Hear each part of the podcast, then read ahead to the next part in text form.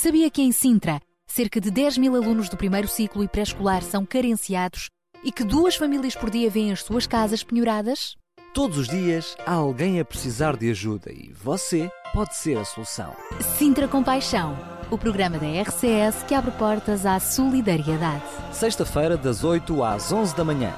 Sintra Compaixão, contamos, Contamos consigo. consigo. O Sintra Compaixão de hoje que promete, é isso mesmo, vamos olhar mais uma vez para eh, a nossa Sintra, a nossa sociedade e pensar como é que podemos ter uma sociedade com mais compaixão. Vamos lhe falar também de algumas iniciativas que vão decorrer já na próxima semana e durante esta época natalícia e vamos desafiá-lo também a poder colaborar com um dos nossos parceiros, eh, entregando-nos eh, brinquedos para podermos oferecer algumas crianças. Vamos dar também mais uma vista de olhos sobre o verdadeiro Natal e vamos receber também mais alguns dos nossos convidados das diferentes rubricas que temos aqui no Sintra Compaixão. Este é o Sintra Compaixão de hoje e relembro que contamos com a sua colaboração. A produção da RCS é feita por si. Entre no facebook.com barra Rádio RCS e visite-nos. Gostamos muito dos seus comentários e mensagens deixados na nossa página. A sua participação conta muito, apenas alguns cliques de distância. Vamos voltar à música agora com a voz de Raquel Souza. Cantarei teu amor para sempre. Porque lembramos que nesta altura natalícia é o amor de Deus que interessa. O teu amor, a ti cantarei louvores. Grande é o Senhor e digno de louvor.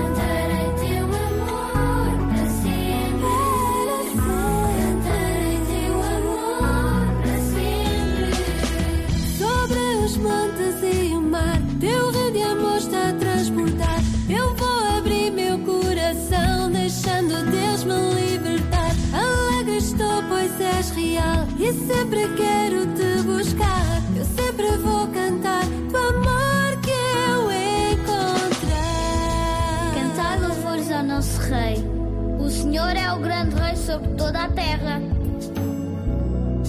Ele criou todas as coisas. Os céus, a terra, as nossas vidas são dele.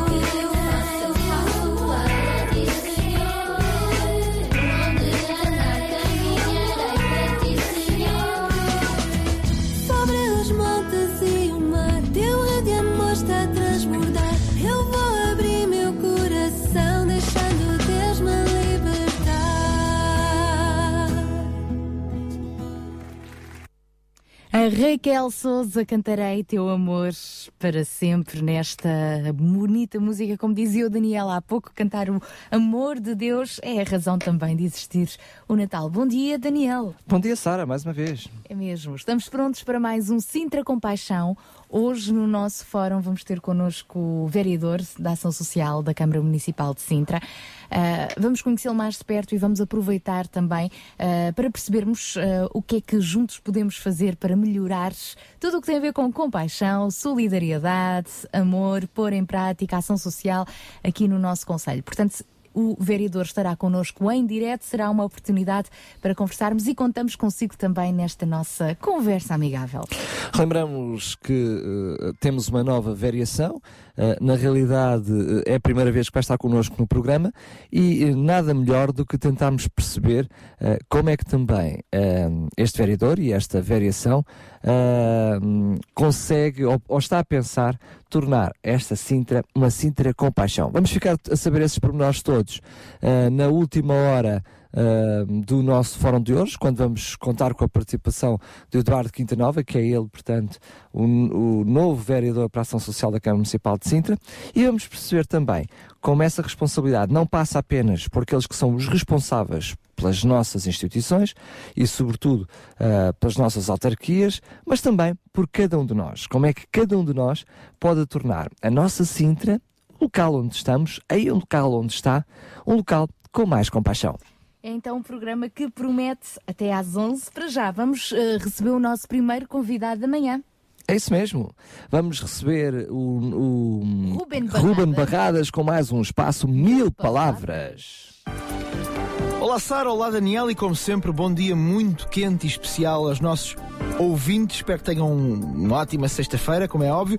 Nós hoje não vamos falar sobre atualidade, quer dizer, vamos falar sobre a atualidade do nosso dia a dia, das, das nossas vidas. Nós muitas vezes vemos-nos enredados no nosso dia a dia em problemas, em questões. Faz parte de viver, faz parte desta, desta coisa tão bela, né? Como se diz na brincadeira, nós é que temos cabo dela, que se chama vida. E de facto, os problemas são uma parte inerente à nossa vida. E eu creio que nós slash Uh, tal como é necessário ao nosso corpo sentir dor, de outra forma nós infligiríamos castigos inacreditáveis ao mesmo corpo, é importante na nossa vida nós termos problemas, porque são eles que nos mostram muitas vezes as lições que nós temos que tirar para que o dia de amanhã seja melhor do que o dia de hoje. Mas aquilo que me preocupa na forma como nós encaramos os problemas é que eu creio que muitas das vezes nós retiramos esse potencial de aprendizagem a esses problemas. E porquê? Porque nos focamos no sítio errado. É que, regra geral, nós tendemos a fazer dos problemas a razão dos nossos fracassos. Tendemos a olhar para ele, para eles e culpá-los por tudo o que de mal se passa na nossa vida.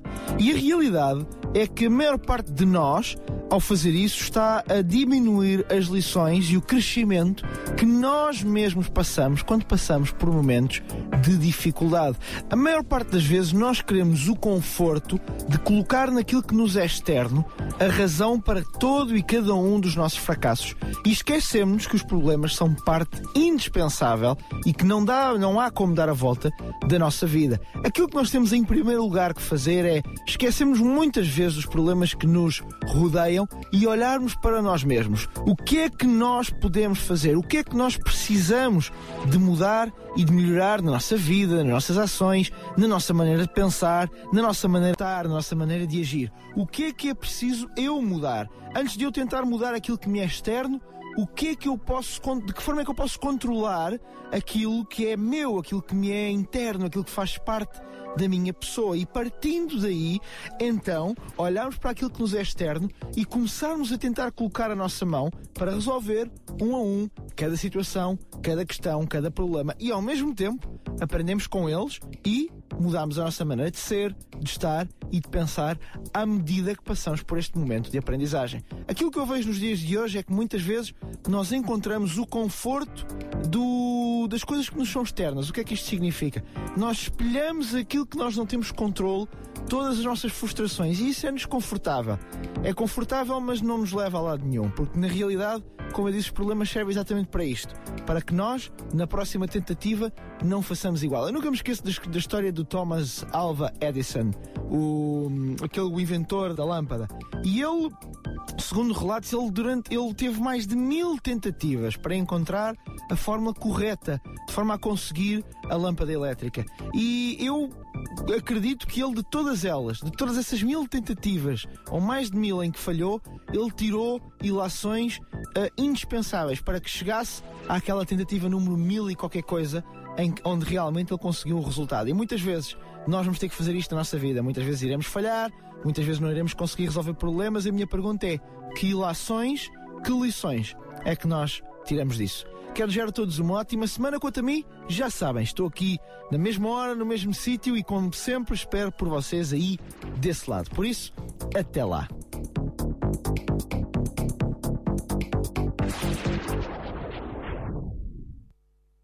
Ruben Barradas no espaço Mil Palavras que regressa então na próxima uh, sexta-feira.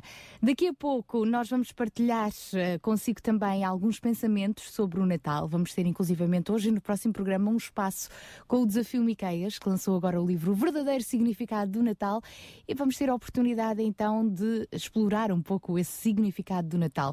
Vamos partilhar consigo também algumas das muitas, uh, das muitas campanhas campanhas uh, solidárias de Natal que estão por aí ao rubro e uh, antes disso, daqui a pouquinho vamos receber também a Marta Watswoods. Venha daí connosco, juntos a nós neste espírito de alegria. Por isso, regozijai-vos, que quer dizer alegrai-vos na presença do Senhor. É música com louvor e duração J.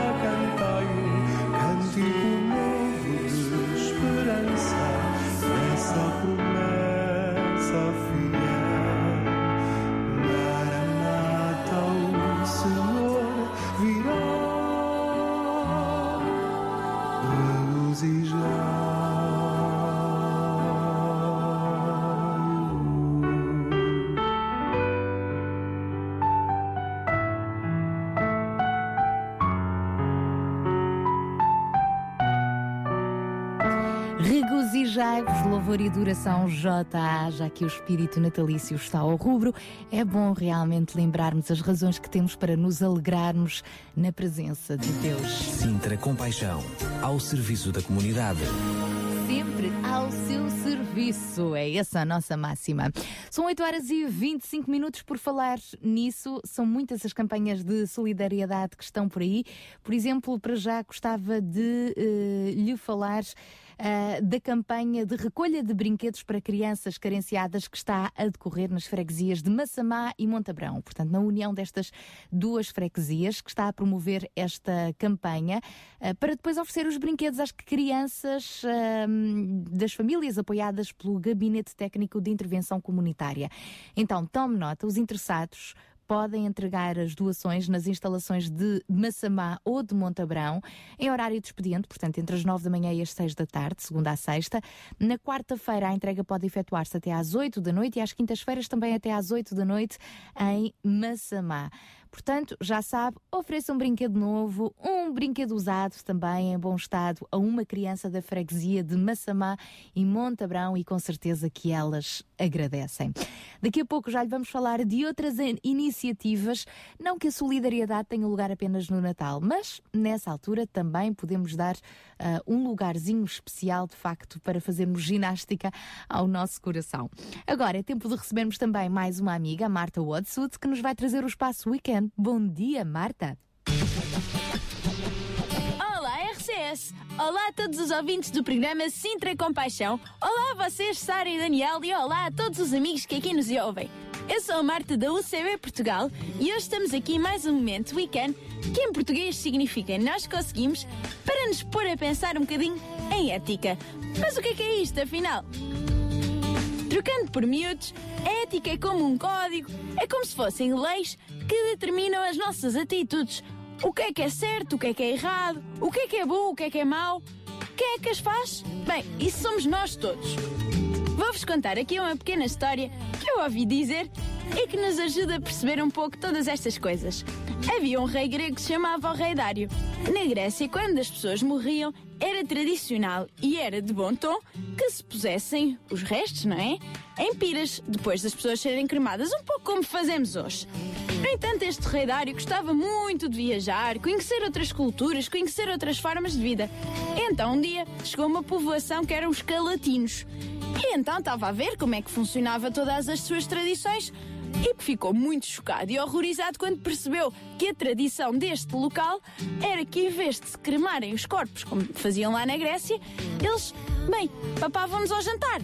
E então decidiu ir falar lá com os chefes tribais para perceber qual era a afronta, como é que eles eram capazes de desrespeitar os próprios familiares desta forma. E eles diziam que não, muito pelo contrário, esta era a forma que lhes permitia honrar as vidas daqueles que já tinham morrido. Então ele pegou num pavilhão que lá tinha no seu palácio e reuniu muitos chefes e conhecedores e os próprios conselheiros, aqueles que lhes diziam ao rei o que é que ele devia fazer a seguir, e disse-lhes assim: Eu gostava de saber quanto é que vocês querem receber para, quando um dia falecer um vosso familiar, o bendito Cus seja papado ao jantar. Bem, os conselheiros ficaram muito, muito impressionados e chocados. Mas o que é isto? Como é que é possível? Por dinheiro nenhum éramos capazes de fazer isso. E então mandou vir os palatinos, que tinham ido para lá, para a Grécia, especialmente convidados pelo rei Dário. Então entrou os palatinos e virou-se para eles. Os conselheiros gregos estavam nas aulas a ouvir e virou-se para os palatinos e disse: Bem, quanto dinheiro é que vocês querem para cremarem os vossos familiares quando eles falecerem e porem-nos numa pira? Os palatinos ficaram chocados. Mas como é que é possível cremar os nossos familiares? Que desonra! Bem, este foi o grande exemplo para que os próprios conselheiros percebessem que existem muitas coisas que não são bem certo ou bem errado. Existem coisas que são universais para todos, como por exemplo o assassínio. Qualquer cultura, em qualquer tradição, acha isto errado. Há regras universais, quer elas sejam ditadas por religião, como temos, por exemplo, mandamentos ou outras coisas de outras religiões, como políticas ou tradições. Se existem estas regras universais para o que é mau, por que é que também não existem para o que é bom? Por que é que nós não consideramos ajudar os outros como uma regra universal? Por que é que nós não tentamos pôr estas regras que tentam ser universais no nosso dia a dia? Nós descobramos a verdade quando mentimos e fazemos-lo muitas vezes. Nós quebramos a regra universal de não ajudar os outros quando não somos proativos a fazê-lo. Portanto, pessoal, vamos tentar cumprir as nossas regras que definem aquilo que nós somos. Apenas isso. Até à próxima, pessoal! A nossa Marta, com muita disposição, trazendo-nos lições de vida. Sintra Compaixão, uma voz amiga.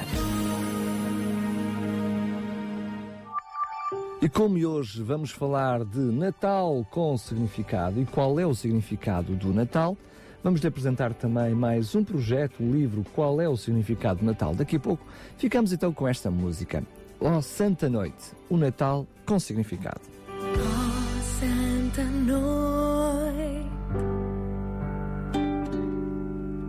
Estrelas no céu brilham.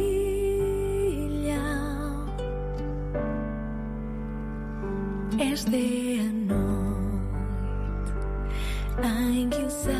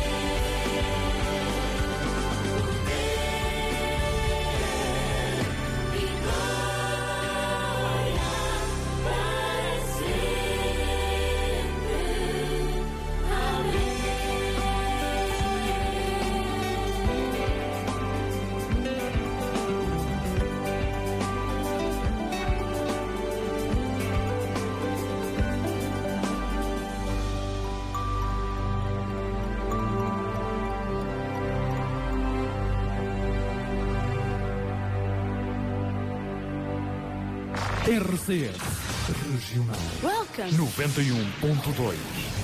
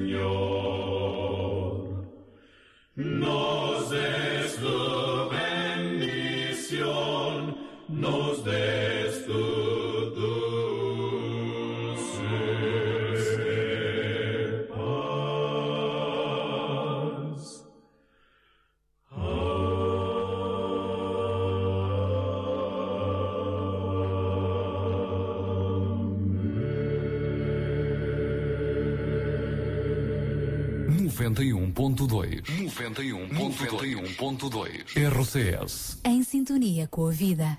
A música agora com o Zazaf aqui nas, no nosso Sintra Compaixão. Daqui a pouco vamos conversar com João Pedro Martins do Desafio Miqueias. Ah, vamos ah, desembrulhar um pouco mais o significado do verdadeiro Natal.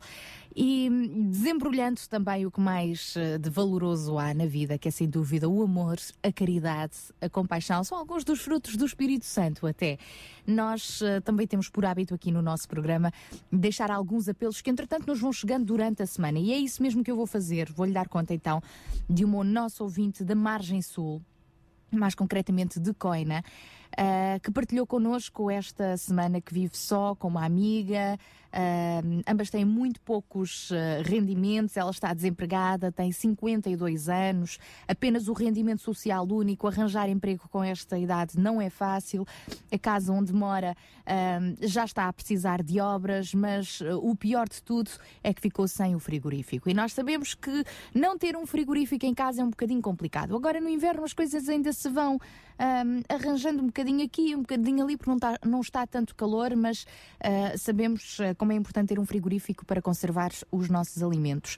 Ainda mais quando muitas vezes se recebem alimentos uh, doados e é preciso guardá-los no frigorífico para que eles se conservem uma semana, duas semanas ou mais, no caso até de congelar alguns alimentos. Então, esta nossa ouvinte muito humildemente deixou aqui o apelo, se alguém tem um frigorífico em segunda mão, uh, mas que ainda funcione, uh, que possa disponibilizar-lhe, seria, portanto, um grande uma grande prenda de Natal, uma grande prenda. Eu não gosto de falar do Natal só por prendas, mas tem de haver prendas que sejam verdadeiramente estas, que vão ao encontro das necessidades. Então, uh, vamos lá, fica desde já este apelo. Procuramos um frigorífico uh, para esta nossa ouvinte da Margem Sul. Uma outra ouvinte da Margem Sul também, neste caso uma senhora de 80 e poucos anos também nos contactou, também ela vive apenas da sua reforma, necessita de uma máquina de lavar roupa e, portanto, hoje recordamos este apelo da máquina de lavar roupa e agora este segundo apelo, que é para uma outra ouvinte que precisa de um frigorífico. Estes casos nós acompanhamos, nós conversamos com as pessoas para tentarmos perceber uh, realmente as várias áreas de intervenção, como é que podemos ajudar, ou pelo menos como é que podemos ser ponte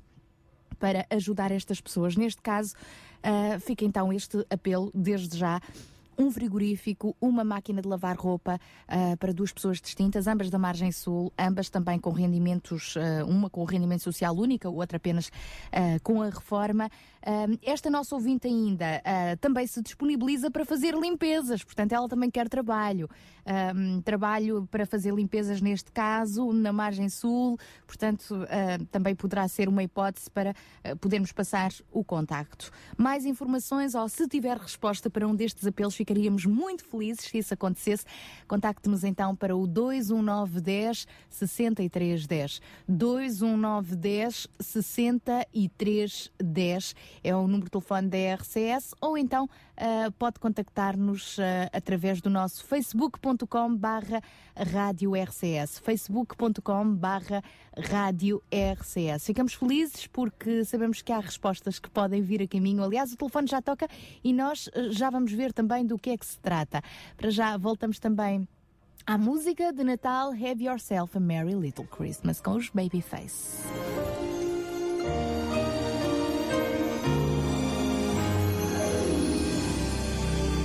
Have yourself a merry little Christmas. Let your heart be light.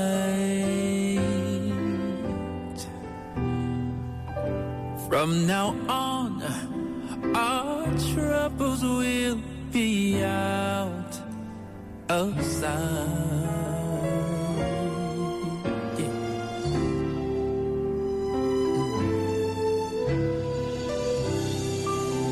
Have yourself a merry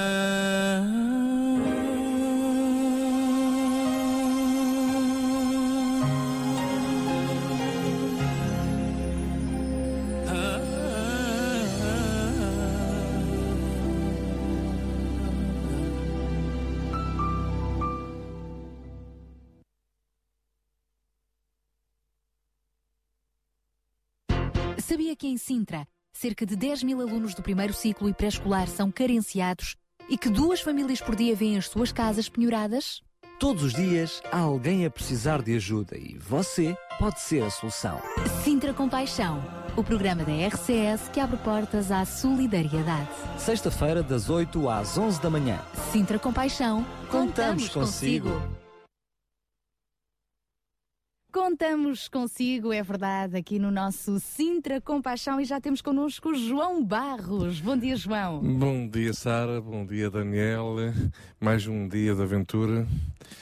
Então, este, este, hum, este mês de dezembro acaba por ser, como estavas a dizer, um, um, um mês bastante carregado em, em iniciativas. Uh, e era tão, tão bonito durante o ano inteiro ser assim mesmo, é? iniciativas espalhadas pelo Conselho e de pessoas que, por e simplesmente, espontaneamente, genuinamente, se dispõem a, a servir e, e, e, a ajudar uh, o, o, próximo. É Portanto, Mas não lamentamos que... as que são feitas nesta época, não é? De forma alguma. Até encorajamos a multiplicá-las. Pelo menos fica o espírito que depois pode prolongar para os outros 11 meses do ano. E por falar nisso, nós, uh, se acreditamos no Pai Natal, acreditamos que cada um de nós pode ser o Pai Natal. O Pai se fez filho, veio ao mundo, nasceu como um bebê em Belém. Jesus, obviamente, é a figura principal do Natal. Uh, infelizmente, muitas pessoas esquecem-no e alimentam a figura do Pai Natal, mas dizia eu que se acreditamos no Pai Natal, então nós temos uma Mãe Natal que já respondeu ao nosso apelo que há pouco fizemos, portanto, recordamos o apelo, uh, de uma senhora, portanto, que nos contactou da Margem Sul e que precisava, e, já, e agora digo precisava, porque já é passado, de um frigorífico. É isso mesmo, ainda tu estavas a falar sobre o assunto e nós já estávamos a receber uma chamada telefónica e nós queremos, em primeiro lugar, agradecer a Deus por estes corações com paixão e depois, claro, agradecer à Dona Vanessa, que foi ela que nos ligou e que disse: Sim, senhor, olha, eu tenho um frigorífico, essa, pelo menos essa situação está, está resolvida.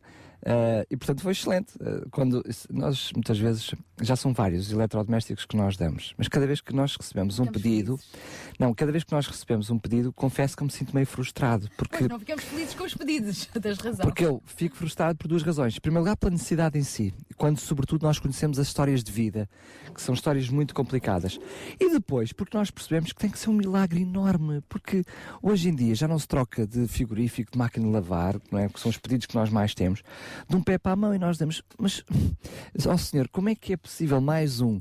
Porque lembro-me que a primeira vez que nós oferecemos um frigorífico, nós aqui no estúdio dissemos assim, bem, qualquer dia pedem-nos tudo e mais alguma coisa. Antes ainda de oferecermos o frigorífico, dizíamos, qualquer dia pedem-nos frigorífico. Exato. uh, e portanto é sempre um milagre e eu não, não, não, não quero deixar de referir e de agradecer a Deus em primeiro lugar por isso. Claro que está estes corações, porque estes são os verdadeiros motivos de corações com paixão. Até porque não há coincidências. Uh, imaginemos alguém que realmente está a pensar trocar de casa e que até tem um frigorífico que está, ou está simplesmente a, trocar, a pensar trocar de, de, de eletrodomésticos, não é? é? é? coincidência a mais essa pessoa estar a ouvir a rádio exatamente àquela hora em que fazemos o apelo. É aí que nós vemos também a intervenção de Deus. Graças a Deus uh, por isso. Portanto, o caso desta nossa ouvinte da Margem Sul está resolvido. Agora vamos pôr ambas as ouvintes em contacto. Falta-nos só uma máquina de lavar roupa para uma outra ouvinte, que nós também já fizemos este apelo há cerca de duas semanas, na Margem Sul. Esta senhora já velhinha, com 80 e muitos anos, uh, vive da sua reforma, é muito complicado para ela, coitadinha, lavar a roupa à mão. Então, se houver alguém com uma máquina de lavar roupa, agradecemos que nos contacte. O nosso número é o 219 10 6310 através do nosso facebook.com também. Seja um pai natal, seja uma mãe natal, tenham um espírito solidário, siga o exemplo de Jesus Cristo. E por falar nisso, nós temos agora connosco em direto o João Pedro Martins do Desafio Miqueias, ele que hum, hoje e nos próximos programas vai estar aqui connosco também para partilhar algumas histórias do Natal com significado e neste momento ele já está connosco em direto e hoje vai-nos falar precisamente sobre esta história do Pai Natal, aquele velhinho de fato vermelho, barba branca. E vamos perceber o que é que está por trás uh, disso e o que é que isso tem a ver com o verdadeiro significado do Natal.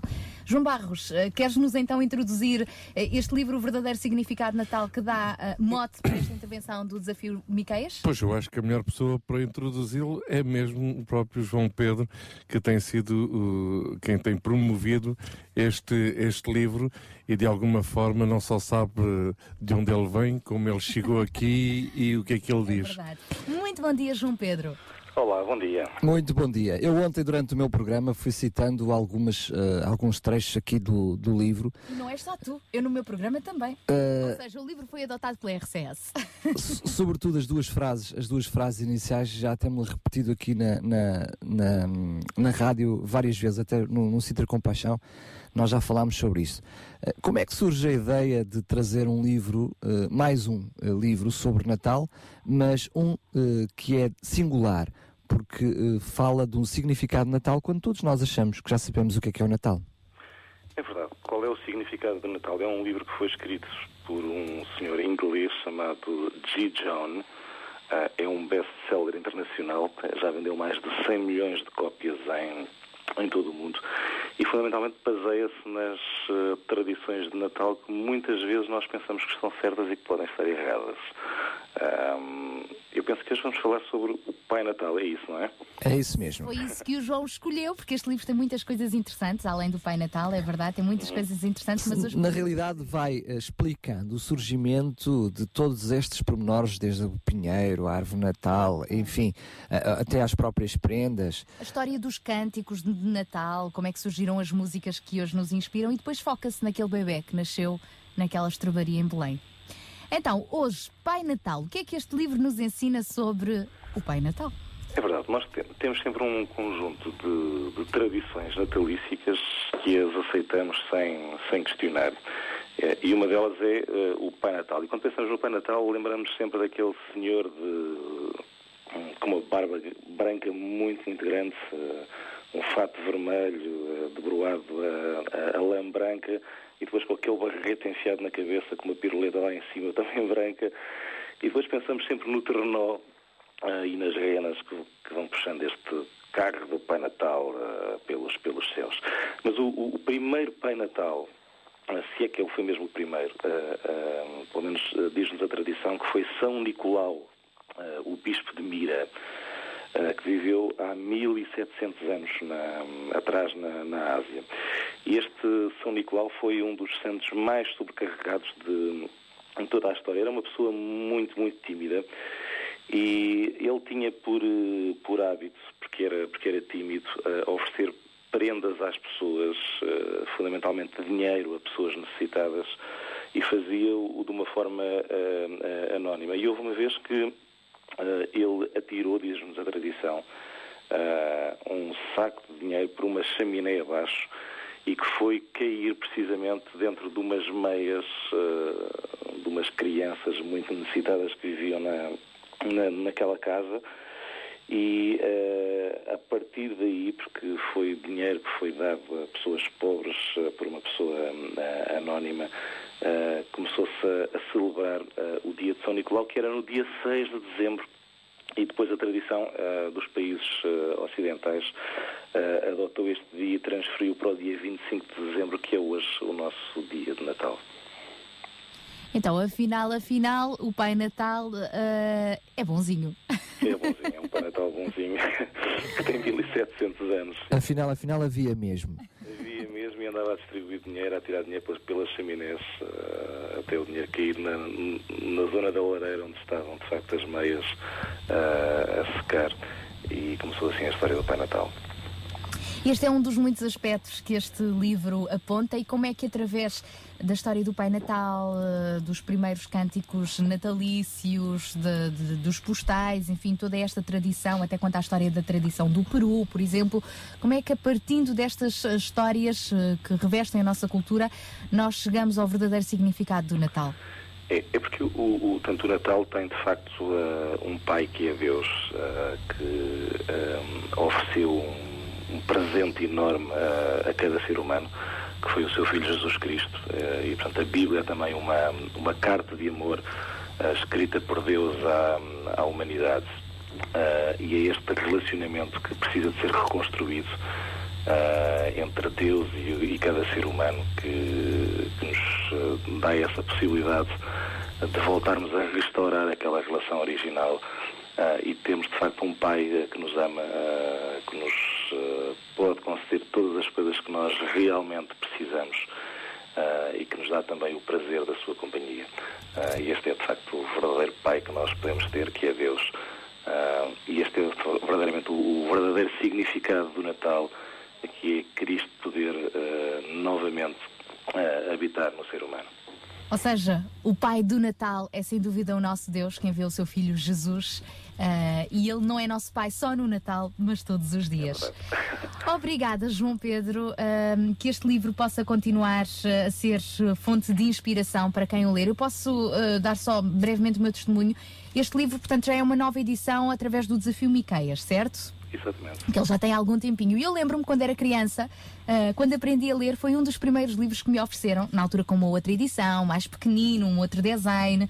A mensagem era a mesma, de facto, e eu deliciei-me. E até hoje uh, uso aquele livro como inspiração para partilhar mensagens de Natal. E foi com muita alegria uh, que eu percebi que este livro estava de volta. Portanto, parabéns ao desafio Miqueias e que possa continuar, sem dúvida, uh, a levar cada vez mais pessoas a descobrirem o verdadeiro significado do Natal e a saberem também partilhar o amor de Deus, porque quando a gente o encontra, é mesmo isso que a gente quer fazer, é partilhar através dos nossos atos de justiça e tudo mais. Eu, na realidade, eu diria que, era, que é um dois em um. Por um lado, nós descobrimos qual é o verdadeiro significado do Natal e depois aprendemos também a dar um verdadeiro significado a todas estas tradições que nós temos, porque elas, vivemos com elas, não é? Uh, nós podemos ignorar, nós podemos ignorar mas tornando-os e fazendo-os um sentido mais lógico uh, de tudo, porque até o verdadeiro significado que estava por detrás do primeiro Pai Natal, o espírito que estava ali não era o espírito natalício, mas era o espírito de Deus, que depois se transformou naquilo que nós hoje chamamos o espírito natalício. Um, o São Nicolau, né? aquele Nicolau, aquele bispo, ele teve como princípio servir a Deus. É isso que nós hoje também devemos fazer. Servindo o próximo. Obrigada, João Pedro Martins. Obrigado, um Feliz Natal. Na próxima sexta-feira cá estaremos, se Deus quiseres. Com um novo apontamento. Até lá, se Deus quiseres. Um abraço, um abraço. Uh, Feliz Natal para quem não ouvir este apontamento na próxima sexta-feira, mas na próxima sexta, se Deus quiser, então João Pedro estará de volta para nos focar um outro aspecto sobre o verdadeiro significado do Natal.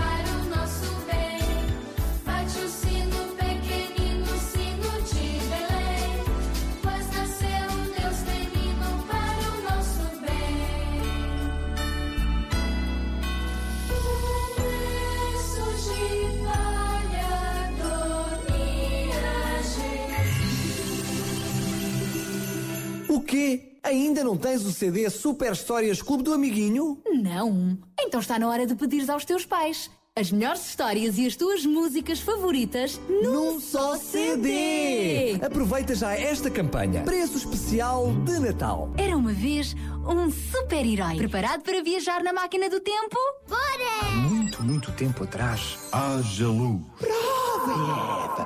Prova! Quando a arca ficou pronta, uma fila enorme de animais aos pares começou a entrar para dentro dela. E agora, Moisés? Eles vão nos apanhar. Mas como é que eu posso ser mãe de uma criança? Os anjos fizeram uma festa no céu. Mas que menino será este? Jesus não é aquele bebê que nasceu em Belém. Para saberes como é que este super CD pode ser teu, contacta-nos através do 21 910 6310 ou em radiorcs.pt. Super Histórias do Clube do Amiguinho. Aprende ideal só para os meninos que se portam bem.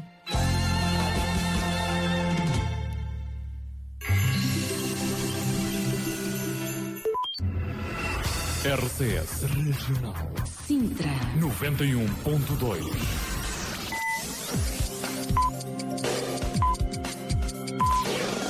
São 9 horas. Bom dia.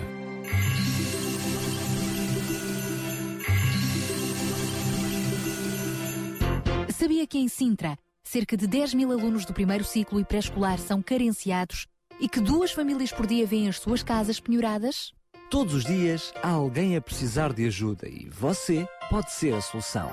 Sintra Compaixão, o programa da RCS que abre portas à solidariedade. Sexta-feira, das 8 às 11 da manhã. Sintra Compaixão, contamos, contamos consigo. consigo. Contamos consigo nesta nossa segunda hora do Sintra Compaixão. Com muita alegria, hoje já demos um frigorífico. É verdade, é verdade. E uh, continuamos a ter necessidades, não é? Estamos a continuar a precisar de uma máquina de lavar. Esperemos que ela apareça então, este- haja esperança.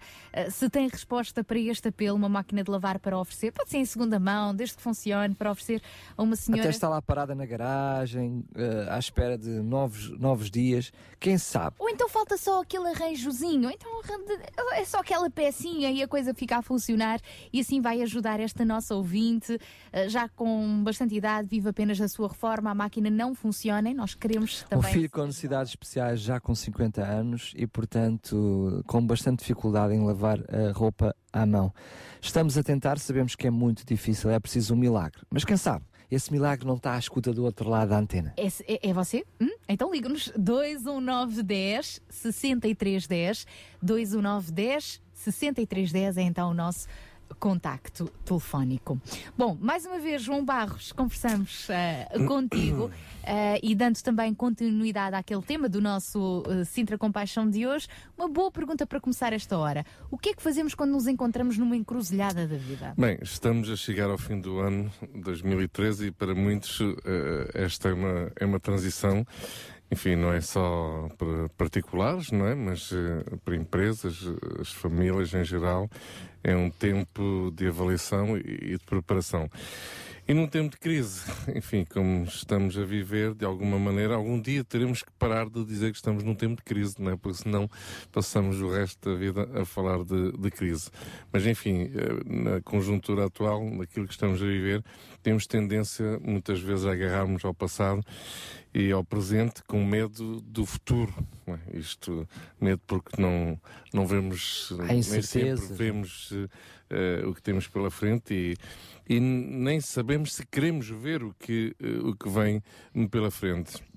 Portanto, isto acaba por ser uma encruzilhada e para quem já tem uma certa idade, que ainda não é o meu caso, eh, mas muitos dos nossos ouvintes poderão se identificar com quem tem uma certa idade, pode de alguma maneira eh, partilhar eh, de muitas encruzilhadas da, da vida. E quantas pessoas hoje em Portugal se encontram numa encruzilhada da vida sem saber se devem ir para a esquerda, se devem ir para a direita, sem certezas de terem forças suficientes para ir em frente, pensando em parar ou mesmo em voltar para trás. Estas são situações comuns eh, a todos nós. E em programas anteriores já vimos que da mesma forma que a natureza tem as suas estações, as nossas vidas também as têm. E o desafio coloca-se na hora de passar por, por uma dessas transições. Olhamos para, para todos os lados, sem saber muito bem por onde ir, e, e quando pensamos saber por onde ir, ainda paira sobre nós eh, aquele sentimento: será que é? Será que não é? Será que é por aqui? Será que não é por aqui? Enfim, nós ao mesmo outras vezes temos um GPS né, na nossa cabeça para quem anda na estrada e, e- e, enfim, chamamos isso de sentido de, orientação. Ahm, mas assim como a palavra o diz, não é? A palavra encruzilhada, ahm, encontramos no centro desta mesma palavra a sílaba cruz. Da mesma forma que em muitas outras palavras eh, verificamos esta, este conceito de cruz. E entendamos que no centro das encruzilhadas da vida sempre existe uma cruz. Não é por acaso que na transição de um ano para o outro encontramos o Natal e celebramos o nascimento de Cristo.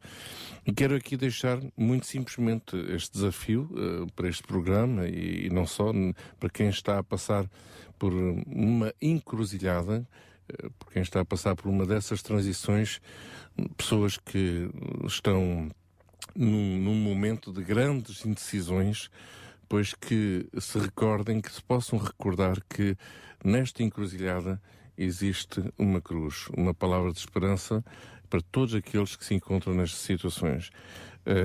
Que Cristo esteja no centro das nossas vidas. Só nele conseguiremos entender o verdadeiro sentido desta encruzilhada pela qual passamos. Toda a encruzilhada contém uma cruz e esta cruz nos deve levar precisamente a Cristo. Agora, é um grande, é um grande desafio. Isto, dito desta maneira, tudo parece muito simples. Mas na realidade, para quem está a passar por esses momentos, e é uma autêntica cruz, isto é, uma autêntica dor, uma autêntica, eh, um autêntico sofrimento uma autêntica desorientação, mas que todos os nossos ouvintes, e, e pelo menos neste programa fazemos questão de deixar bem claro, ehm, não há momento de sofrimento, não há momento de desorientação, de desespero, no qual Deus esteja longe e que todos possamos perceber que Ele está perto de nós nestes momentos de grandes indecisões e que hum, todo ouvinte hum, se pode dirigir a Ele acima de tudo. Ele é que nos criou, Ele que nos conhece, Ele que sabe de onde viemos e para onde iremos. Por isso é com Ele mesmo que devemos contar para o resto das nossas vidas. Portanto, recordem-se, uh, está numa encruzilhada, pois está precisamente perante a cruz. a cruz de Cristo.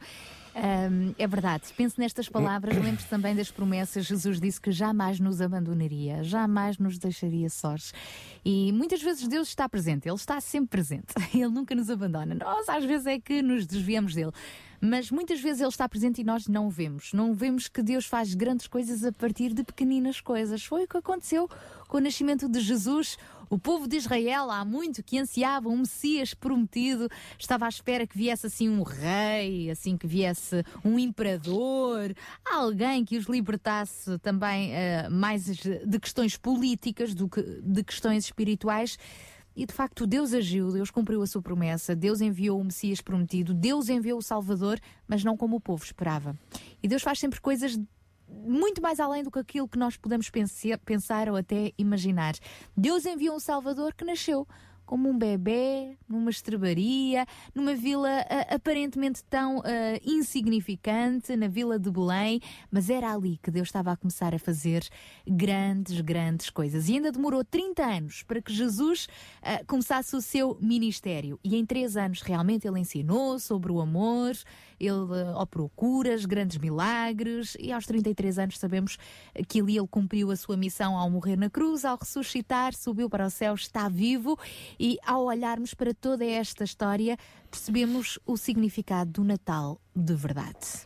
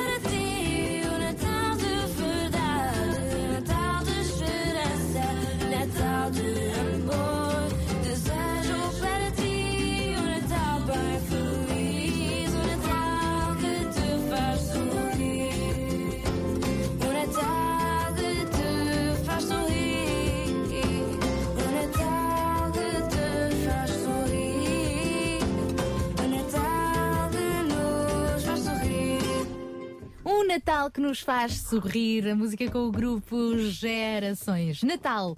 Ahm, Natal também é a altura de sorrisos. E o que me dizes tu, Daniel, de trocarmos 20 sorrisos por 20 roupas? Eu acho fantástico. Investir dinheiro, não é? Quantos risos é que custa uma máquina de lavar louça? Não, estamos a falar de roupas. ah, só de roupas. Ora bem, esta é uma campanha bem original, 20 roupas, 20 sorrisos, ah, levada a cabo nesta, nesta quadra natalícia pela loja Ponto de Troca na Tapada das Mercedes. É uma loja ah, solidária de roupa e que ahm, durante o ano recebe muita roupa para depois distribuir pelos mais carenciados e, neste Natal ah, decidiu fazer algo diferente. Ah, quem quiser, literalmente quem quiser, dirige-se a esta loja, esta ponto de troca e eh, por pessoa recebe 20 peças de roupa. E agora o que é que eu vou fazer com essas 20 peças de roupa? Dizes tu e muito bem. Então e agora o que é que eu vou fazer com essas 20 peças de roupa? Distribuir pelos teus amigos, pelos teus vizinhos. p- podes ficar com uma ou duas camisolas que te fique bem. Enfim, o objetivo é recebes para ti e para dar a outros. Ah, olha que fantástico, Estás fantástico. Uh, quem quiser pode realmente deixar algum donativo em numerário. Portanto, uh, além dos 20 sorrisos, pode também deixar uh, ficar ali alguma oferta financeira, mas sem que haja, portanto, um valor fixo para essas 20 peças de roupa. Certo, certo é que tu depois tens essa missão de pegar nessas 20 peças de roupa, podes ficar com algumas para ti e distribuir para outras pessoas e ao dares a peça de roupa, dás também um sorriso uh, e, enfim, uma oportunidade de trocarem ali mais algum relacionamento. É uma atividade diferente, é sem dúvida uh, algo que, que nos incentiva a darmos, a darmos à família, aos filhos, aos amigos. Um, e já não há desculpa do não tenho dinheiro, pelo menos tenho sorrisos. Ah, muito bem, aí está. E não só, é uma, uma forma também de nos responsabilizar a cada um de nós a ter uma parte ativa na distribuição dos mesmos. Isso mesmo. As centenas de famílias em Sintra que vão receber este serviço agradecem. A contribuição, portanto, pode ser também com algum donativo financeiro, o que achar justo, sem que seja obrigatório. Este ponto de troca, esta loja solidária, fica na Tapada das Mercês. Está aberta às quartas e quintas-feiras, das duas e meia da tarde às cinco. Aos sábados também, das 10 ao meio-dia e meia e das duas e meia às 5 da tarde. Fica na rua Fernando, eh, Fernando Lopes Graça, 16C, portanto, mesmo na, na- na Tapada das Mercês, na antiga farmácia da Tapada das Mercês. Mais informações, vá a www.pontodetroca.com. Portanto, o pontinho e depois escreve mesmo por extenso, e terá mais informações então sobre esta iniciativa que se prolonga até ao dia 21 de dezembro. Depois disso, Nada há a fazer. sorrisos, Mas não há roupa. Não há, há sorrisos, mas sem roupa. Muito ora bem. bem, ora bem. Vamos receber mais um amigo? Vamos, pois. O nosso amigo Carlos Pinto Leite que nos vai trazer mais um Links. Vamos a isso. Olá, bom dia, Carlos. Bom dia, Carlos. Alô, alô. Hello. Que eu não estou a ouvir o Carlos? Ah, agora é que eu vou ouvir. Queres ver? Olá, bom dia, Carlos. Olá a todos, muito bom dia. Bom dia, Sara Narciso. Bom dia, Daniel Galaio. Sou Carlos Pinto Leite e estou aqui em nome da UCB Portugal. É um prazer estar de volta ao programa Sintra Compaixão e hoje quero apresentar um movimento muito especial. Chama-se Movimento Zero Desperdício, cujo lema é Portugal não se pode dar ao lixo. E não, não me enganei. É exatamente assim Portugal não se pode dar ao lixo. Isto porquê? Porque um terço da comida produzida em todo o mundo acaba no lixo. Quantidade suficiente para alimentar, imaginem, 3 mil milhões de pessoas. Além disso, 20% do nosso lixo é composto de alimentos. Estima-se que todos os dias, em Portugal, 50 mil refeições são desperdiçadas de norte a sul do país. E por que é que eu vos estou a apresentar estas estatísticas? Porque o movimento Zero Desperdício está a aproveitar os bens alimentares que antes acabavam no lixo. Comida que nunca saiu da cozinha, comida cujo prazo de validade se aproxima do fim ou alimentos que não foram expostos nem estiveram em contacto com o público, fazendo-os assim chegar a pessoas que delas necessitam. Ao entrar num estabelecimento com o selo de zero desperdício, você pode ter a certeza que todas essas refeições são aproveitadas e encaminhadas para a mesa de alguém. Uma iniciativa que- em que os estabelecimentos e os seus clientes participam sem gastarem um único cêntimo. O movimento Zero Desperdício nasceu precisamente a 16 de abril de 2012 e foi lançado pela Associação Dar e Acordar. Já permitiu o resgate de mais de 44.800 refeições nos concelhos de Loures, Sintra e também nas freguesias de Lisboa, de Lapa e Campolide. Cascais, o município, associou-se recentemente a esta iniciativa. A Associação Dar e Acordar, que a dinamiza, faz a ponte entre as autarquias, instituições de solidariedade e também os fornecedores de alimentos e de refeições. A Dar e Acordar promove as suas iniciativas solidárias junto de entidades como instituições particulares de solidariedade social, misericórdias, câmaras municipais, juntas de freguesia e faz parcerias entre estabelecimentos que tenham refeições e outros bens alimentares que nunca foram servidos encaminhando-os posteriormente para quem deles mais precisa. Somos facilitadores, fazemos protocolos com quem pode doar a comida e depois batemos à porta dos municípios que nos indicam as instituições locais com capacidade para recolher e distribuir as refeições e sinalizar as famílias carenciadas, explicou António Costa Pereira, piloto de aviação e que é precisamente um dos fundadores desta associação. Falando de números, de acordo com a informação oficial do site deste movimento, já foi resgatado um total de 73.892 refeições desde o seu começo. Na freguesia de Campolide, em Lisboa, já foram resgatadas mais de 10 mil refeições, doadas por 13 estabelecimentos, apoiando cerca de 150 pessoas. E na freguesia da Lapa são apoiadas mais de 70 pessoas. Em Loures foram apoiadas 390 famílias e recolhidas 14 toneladas de alimentos com valor comercial de 24 mil euros que seriam deitados ao lixo. Quero salientar o site desta iniciativa www.zerodesperdício.pt tem também uma página no Facebook e o site também da Associação Dar e Acordar, www.dariacordar.org. É a associação que dinamiza o movimento Zero Desperdício. Podem acompanhar nestes sites e também na página do Facebook todo o desenvolvimento diário desta iniciativa. Já sabe, se tem tempo livre e quer oferecer-se como voluntário, aqui fica mais uma excelente oportunidade para o fazer. Da minha parte por hoje é tudo. Sou Carlos Pinto Leite, foi um prazer estar na vossa companhia. Deixo-vos com a Sara de Narciso e o Daniel Galaio na companhia do programa Sintra Compaixão e prometo estar de volta aqui à mesma hora para a semana. Até lá, um excelente fim de semana. Tchau, tchau! E deixa muito bem, deixa muito bem o programa em boas mãos aqui também com o João Barros e na próxima hora temos o nosso fórum ah, no qual se vão juntar mais amigos. Sabia que em Sintra, cerca de 10 mil alunos do primeiro ciclo e pré-escolar são carenciados e que duas famílias por dia vêm as suas casas penhoradas? Todos os dias há alguém a precisar de ajuda e você pode ser a solução. Sintra Compaixão, o programa da RCS que abre portas à solidariedade. Sexta-feira, das 8 às 11 da manhã. Sintra Compaixão, contamos consigo. Meu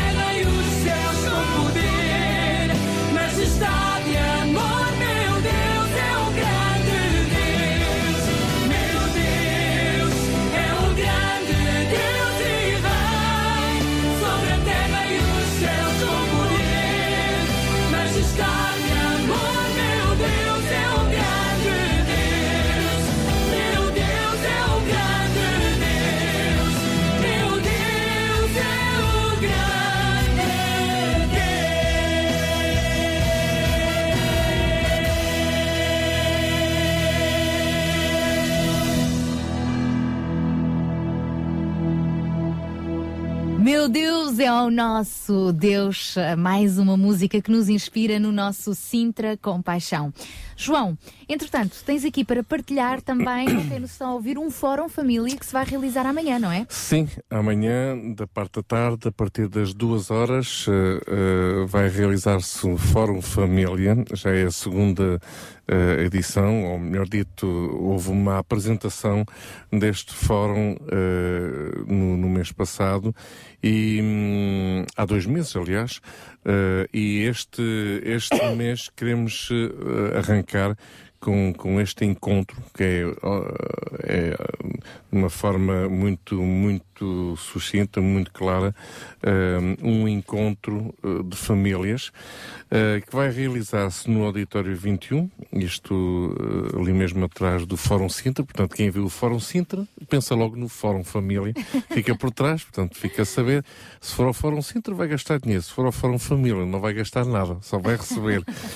Um, e a ideia aqui realmente é, uh, num, num, conjunto de famílias, podermos estar juntos e, e, e, partilharmos as nossas experiências e, sobretudo, percebermos melhor de como é que nós podemos ser voluntários uns com os outros, uh, que nós chamaríamos isto de voluntários com paixão. Há uma grande diferença entre ser voluntário e ser voluntário com paixão, direi eu.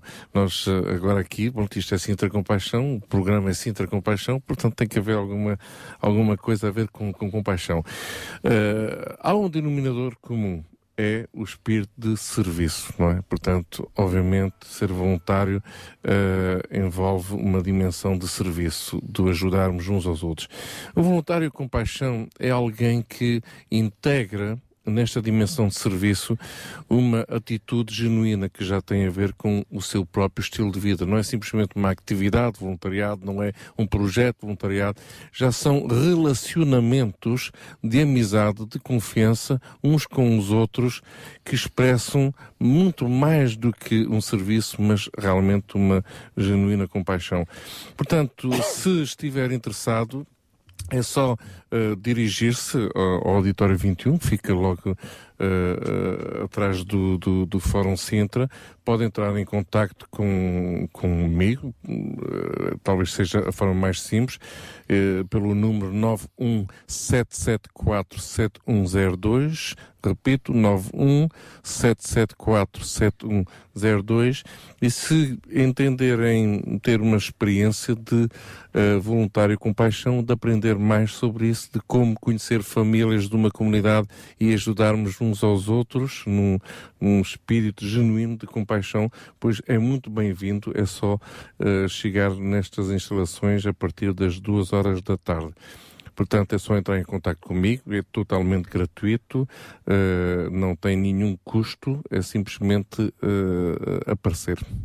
Então fica uh, este convite, portanto, para mais informações, o contacto é o 91774 7102. Este fim de semana realmente recheado de oportunidades.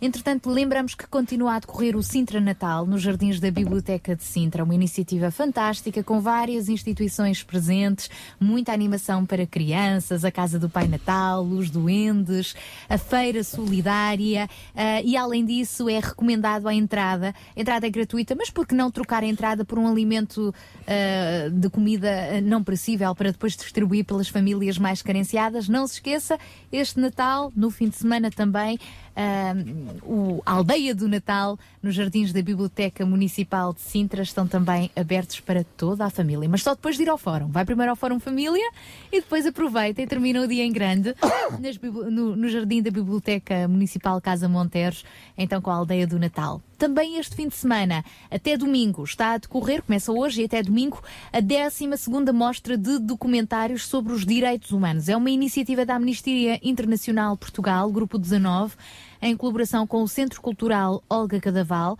Durante estes três dias serão exibidos documentários, alguns deles inéditos, sobre temas distintos realizados em diversos países, com o intuito de fornecer uma perspectiva alargada sobre alguns dos desafios que se colocam aos direitos humanos na atualidade. Portanto, os bilhetes custam 2 euros. Fica o convite para esta mostra de documentários sobre os direitos humanos até domingo no Olga Cadaval. Posto isto, voltamos à música, agora com Chris Tomlin, porque daqui a pouco vamos receber aquelas nossas amigas. As nossas mulheres de esperança.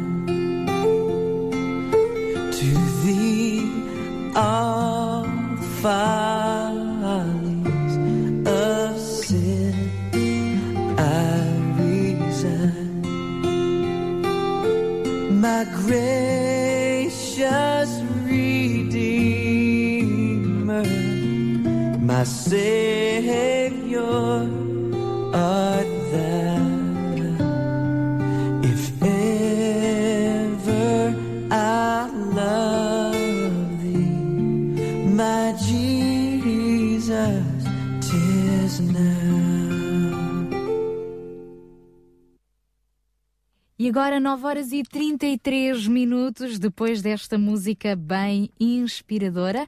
Nós vamos receber as nossas amigas Sónia Simões e Sara Catarino em mais um Mulheres de Esperança. Mulheres de Esperança. Música, entrevistas, temas do seu dia a dia. Para mulheres que teimam em ter fé na vida.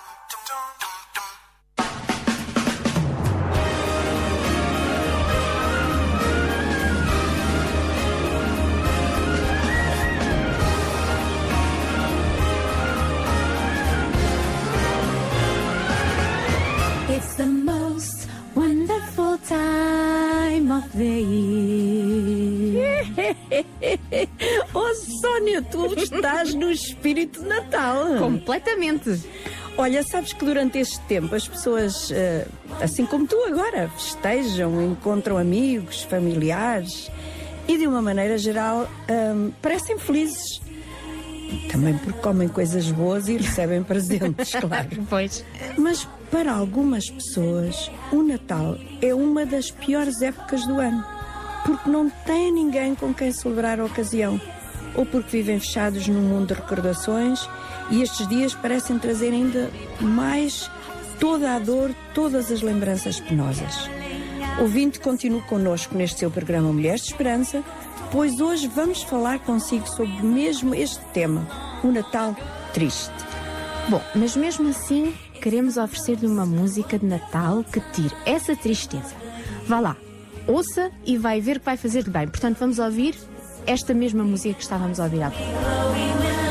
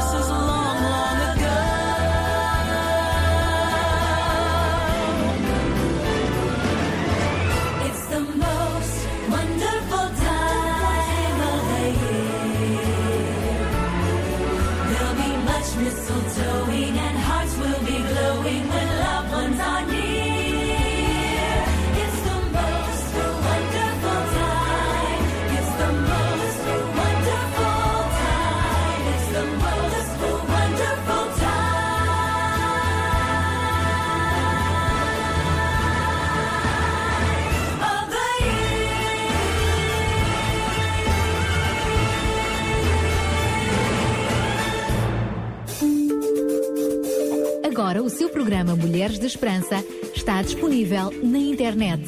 Clique em www.rtmportugal.org e ouça quando quiser o seu programa favorito. Como já deve ter ouvido no programa de hoje, vamos falar para pessoas que não se sentem felizes durante o tempo de Natal. É para si, ouvinte, você mesmo. Sente-se deslocada, não é? Toda a gente celebra, não importa se acredita ou não no Natal, mas ouvinte porque se sente deprimida, não quer tomar parte na festa. E isso vai fazê-la sentir-se só. Ou pode ser ao contrário, está sozinha e por isso este tempo traz-lhe ainda mais tristeza. Sara, já tenho lido que há um índice maior de suicídios durante estas festas. É verdade. As pessoas parecem não ter escape para a sua dor e a felicidade dos outros à sua volta faz-os sentir ainda piores. Vamos falar sobre isto e procurar alguma esperança para os que estão nesta situação neste tempo de festa. Porque realmente cada um de nós anseia ser especial para alguém e quando ficamos sozinhos no Natal, Por exemplo, deve ser eh, uma terrível sensação de tristeza, de falta de valor, como se não fôssemos importantes para ninguém. E isto dói. Mas também pode acontecer que temos família à nossa volta, mas sofremos por outra razão qualquer, como uma doença, a morte de um ente querido, um divórcio. Sara, eu tenho aqui um poema que gostava de ler para as nossas ouvintes hoje. O que é que achas? Acho muito bom, Sónia, lê lá. Bom, este poema foi escrito por uma mulher que se encontrava doente no hospital, exatamente no dia dos seus anos. Ora, ouçam como ela achou conforto. Sabemos tão pouco do que Deus tem guardado, quando afinal todos os dias nos abençoa. Já vivi muitos anos e aprendi muitas coisas, mas hoje cresceram-me asas novas, porque a dor tem uma maneira de alargar a nossa visão e trazer-nos mais parte de quem tem aflição. Para quem vive em constante dor e tenta superar com bravura e coragem, quando chega quase ao limite de viver, é o momento de pensar se quer ou não morrer. Ao pensar na dor de Cristo crucificado, afinal nenhum de nós sabe o quanto foi, e é aí que as asas crescem. E só por isso vale a pena viver e agradecer. Isso é muito sério. Alguma de nós pensa em agradecer pela dor, mas o poema diz que é como um dom de Deus. É difícil acreditar, não é, Sara? E processar dentro da nossa mente que a dor pode dar-nos asas. Mas acho que podemos aprender algo deste poema. Se dermos um pouco de atenção ao que esta mulher escreveu, ela estava no hospital, no dia do seu aniversário. Ninguém gosta, ninguém pensa que isso pode acontecer. E ali foi como se os seus olhos se abrissem e ela começasse a perceber certas coisas que não tinha visto até ali. E isto acontece muito com pessoas que têm uma doença grave e que, por fim, os médicos declaram a cura. Essa pessoa nunca mais é a mesma. Procura ajudar outros, encorajar, alegrar, trazer palavras de conforto para os outros que estão a passar por aquilo que ela já experimentou. Eu nunca passei por esta experiência, mas já passei por outras bem traumáticas e difíceis, isso deu umas tais asas para eu voar e tentar ajudar outros que precisam como eu precisei.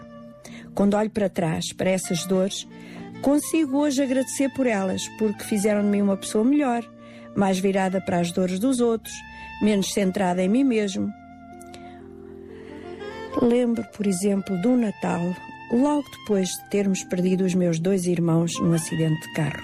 Como família, Poderíamos ter ficado na tristeza, no luto, no choro que subia pela nossa garganta tantas vezes ao dia. Mas não. Resolvemos que este era um tempo especial que Deus tinha mandado aos homens, a quem Ele quer bem. E o que fizeram, Sara? Bem, em vez de passar as festas em casa, pois isso traria muitas recordações dolorosas, uhum. aceitámos o convite de uma amiga e fomos todos para o Algarve. Enchemos a casa da minha amiga. Tínhamos crianças pequenas nessa altura que corriam excitadas pela casa e pelo jardim, sem perceberem que a razão de estarmos ali era porque queríamos muito que eles sempre entendessem que o Natal é um momento de alegria, de dádiva, de relação. E aí cresceram as tais asas. Sabes, Sónia, que esse foi dos Natais mais memoráveis da nossa vida? Acredite. Já vamos falar mais sobre isto depois de uma bela música que tu escolheste braços estão cansados, Deus enviará anjo para os levantar quando estás já farto do caminho. Nova força Ele te dará. Se estás no meio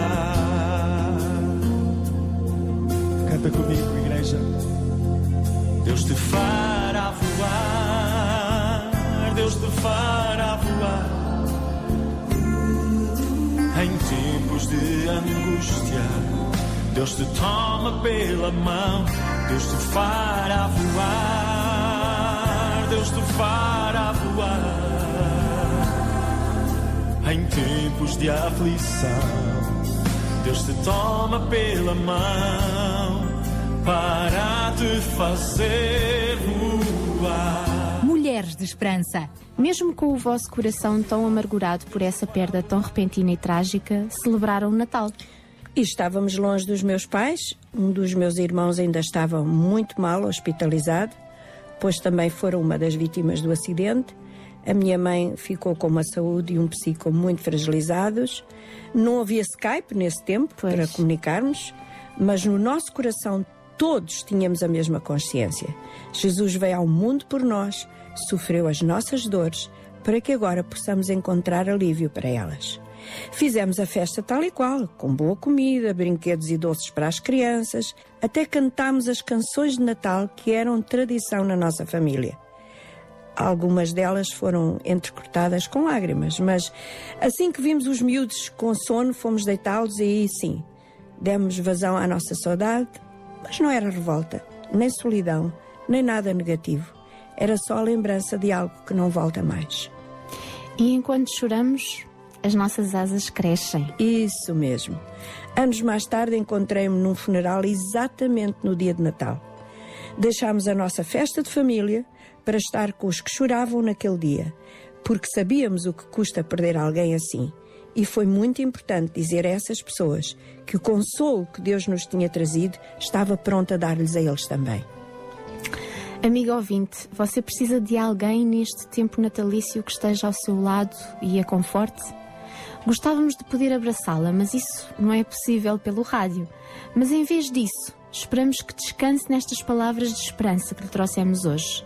Não fique fechada na sua dor, não se isole de quem lhe quer bem e, mesmo que esteja absolutamente sozinha neste tempo de Natal, quem sabe consegue descobrir alguém, uma vizinha, uma amiga distante que também não tem família e juntas poderão fazer deste tempo um momento feliz.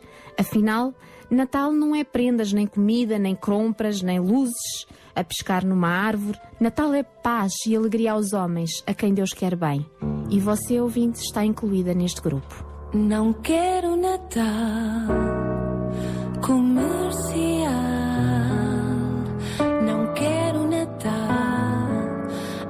Artificial. Tudo que eu quero é um Natal sério, com amor sincero.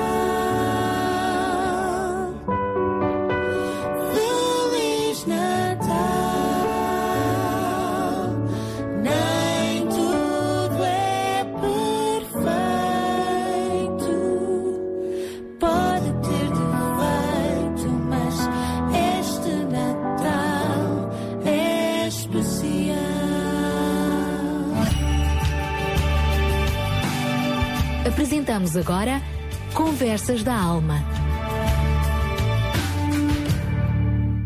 Então, amiga, eu gostava de fazer uma pergunta. Quando está mesmo sozinha, em que pensa? Eu, quando não tenho ninguém por perto, muitas vezes divago, volto ao passado. Lembro a minha querida mãe, na sua alegria, na sua imaginação, nesta quadra de Natal, trabalhando afincadamente com as suas mãos ligeiras e habilidosas para nos fazer uma roupa nova. Gosto de pensar naqueles natais quando os meus filhos eram crianças e como eles adoravam as surpresas que tínhamos para eles. Lembro ainda dos natais em que as minhas netas, pequeninas, se metiam debaixo da árvore e passavam em revista cada presente, sacudindo cada embrulho para adivinhar o que estava lá dentro. Tudo isso é mesmo passado. Os meus pais já partiram, os meus filhos cresceram, as minhas netas hoje são mulheres independentes. Estes tempos não duram para sempre. A vida avança e parece que cada vez é com mais rapidez. Os que amamos partem para sempre, outros vão viver longe de nós e esses lugares nunca mais vão ficar preenchidos nas festas. Hoje, com tanta tecnologia, podemos ver quem está longe, falar ao telefone, mas não é a mesma coisa. Estar longe de quem amamos numa altura como o Natal pode trazer muita tensão à nossa vida. Pode levar-nos a sentir depressão, solidão e tristeza. Eu gostava de contar-vos uma história que me aconteceu num dos meus aniversários. Nenhum dos meus colegas, alunos, amigos se lembrou deste dia. Parecia que um, uma, um vendaval de esquecimento tinha varrido o meu dia da sua memória. Eu tinha mandado fazer um lindo bolo de aniversário para comermos juntos, mas o bolo ficou guardado. Aliás, eu fiquei tão triste que só tinha vontade de deitar fora o bolo.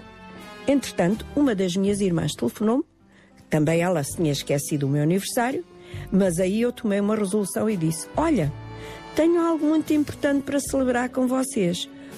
Podemos ir aí a casa à noite? Eu levo um bolo. E fomos. Quando ela viu o bolo de aniversário, foi uma risada. E o que poderia ter sido um dia muito infeliz tornou-se em algo que ainda hoje lembramos. Eu saí da minha tristeza e juntos celebramos a vida. A Bíblia conta a história de um homem que resolveu dar uma grande festa. Mandou os seus servos convidar algumas pessoas para o grande banquete que queria oferecer. Imagine que cada uma das pessoas convidadas se escusou com uma desculpa. Um porque tinha casado, outro porque tinha comprado uns bois, queria experimentá-los, outro ainda porque tinha comprado um campo e queria examiná-lo. O servo voltou contando isto tudo. O homem ficou muito zangado e disse aos criados: Vão rapidamente às ruas e becos da cidade e convidem os pobres, os aleijados, os coxos e os cegos. Há muito que podemos aprender com esta história que Jesus contou, mas uma das lições importantes tem a ver com o que falámos hoje. O homem convidou várias pessoas que recusaram aparecer para a festa.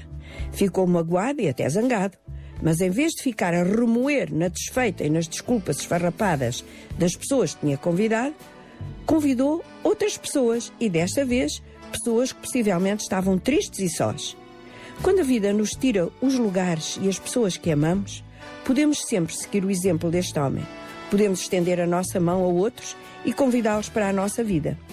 Isto tem-me acontecido muitas vezes. Durante tempos difíceis, tenho escrito a amigos que eu sei estar em sofrimento por causa de uma perda. Também já convidei pessoas para a nossa mesa de Natal que não tinham nada a ver com a nossa casa. Lembre-se daquela amiga que a convidou para a sua casa durante o seu luto. É isso. Podemos sempre estender a mão para outros. Não precisamos ficar sozinhos. Natal deve ser ainda celebração, mesmo que nos sintamos tristes cá dentro. Vá lá, levante-se da sua solidão, da sua dor e até do abandono em que possa estar e saia. Dê a mão a outra pessoa. Há tanta gente a precisar. E vive este Natal com alegria. Foi isso que os anjos disseram aos pastores nas campinas de Belém na noite em que o Salvador nasceu. Trago-vos novas de grande alegria. A maior de todas as notícias é saber que Jesus veio para se identificar com a nossa natureza, que inclui sofrimento, solidão, dor e saudade. Por isso, tenham um Natal abençoado e feliz. Ouvindo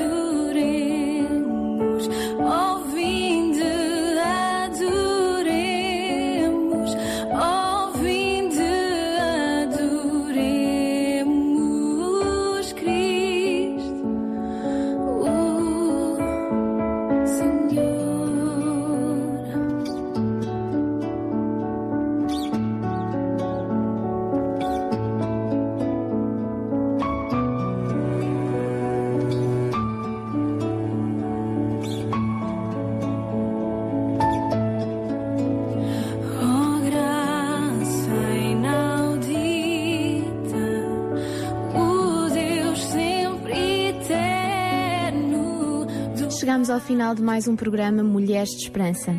Pensamos em si ao fazer cada programa e desejamos muito que ele tenha trazido alguma luz, alguma esperança à sua vida.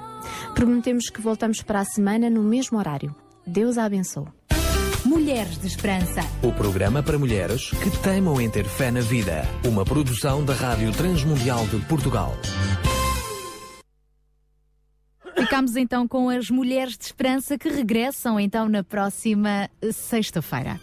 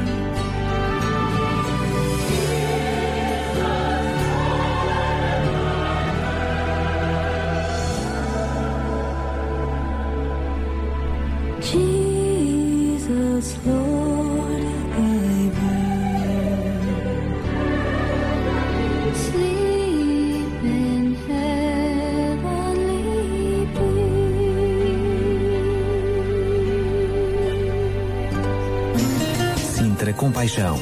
Ao serviço da comunidade.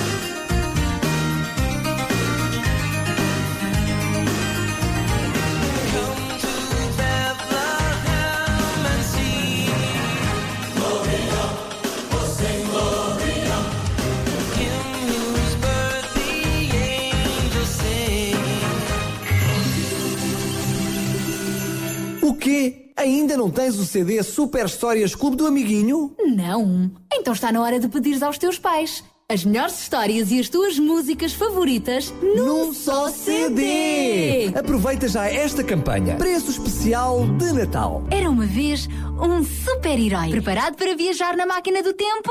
Bora! Muito, muito tempo atrás, haja luz. Prova, Eva!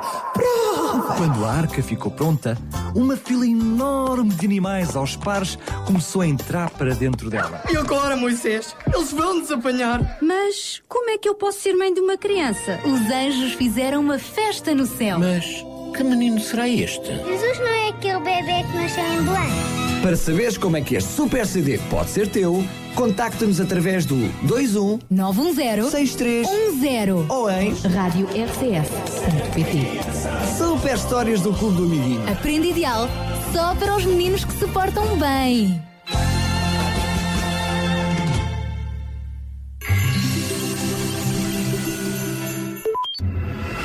RCS Regional Sintra. 91.2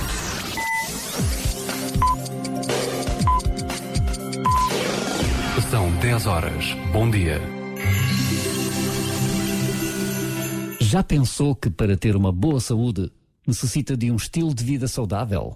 Sabe que uma grande percentagem dos produtos que você compra têm aditivos, corantes, conservantes, adoçantes que muito prejudicam a sua saúde? Estilo de vida saudável. No próximo dia 8, às 18 horas, nos dias 11 e 13 às 20 e a última sessão no dia 14 às 11 horas da manhã. Não perca! Estilo de vida saudável. No Auditório Adventista da Amadora, na rua 1 de Maio, 27A.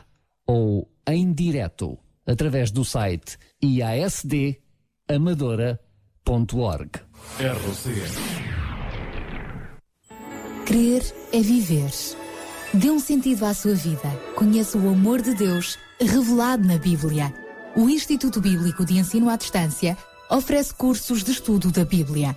www.institutoonline.org As promessas de esperança de Deus dão força para viver.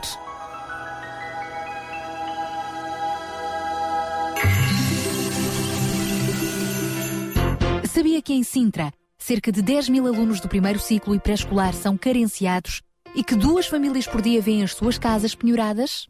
Todos os dias há alguém a precisar de ajuda e você pode ser a solução. Sintra Compaixão, o programa da RCS que abre portas à solidariedade. Sexta-feira, das 8 às 11 da manhã. Sintra Compaixão, Contamos consigo. Bom dia, esta é então a nossa terceira hora do nosso Sintra Compaixão. É com muita alegria que estamos consigo desde as 8. Esta manhã já tivemos a oportunidade de, de, eh, oferecer um frigorífico, não nós, mas alguém ofereceu um frigorífico a uma outra ouvinte da Margem Sul que eh, partilhou connosco a sua história ah, e, e claro que não tendo, vivendo apenas do rendimento social único e não tendo meios para adquirir um novo frigorífico, houve alguma alminha piedosa, Um coração com paixão.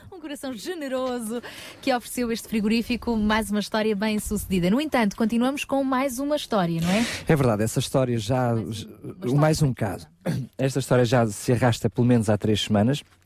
Temos feito este pedido, reconhecendo que não é fácil e agradecendo desde já a colaboração de todos os nossos ouvintes que têm participado na- e eh, sendo soluções para os diferentes problemas que nos têm chegado, mas continuamos a precisar de uma máquina de lavar louça para ajudar roupa. roupa, obrigado Sara, para ajudar uma família. Na realidade estamos a falar de uma senhora já idosa com um filho com necessidades especiais com 50 anos e que O filho tem 50 anos, a senhora já tem 80 Sim, exatamente, um filho de 50 anos com necessidades especiais e que não tem máquina de lavar roupa e que tem eh, também graves problemas de coluna e que precisa desta máquina de lavar roupa. Já está a ser ajudada, esta, esta família já está, é da outra margem, também é da margem sul, ahm, já está a ser ajudada eh, com contactos da rádio também do outro lado, não é? Temos que, eh, tem que ser a proximidade a funcionar.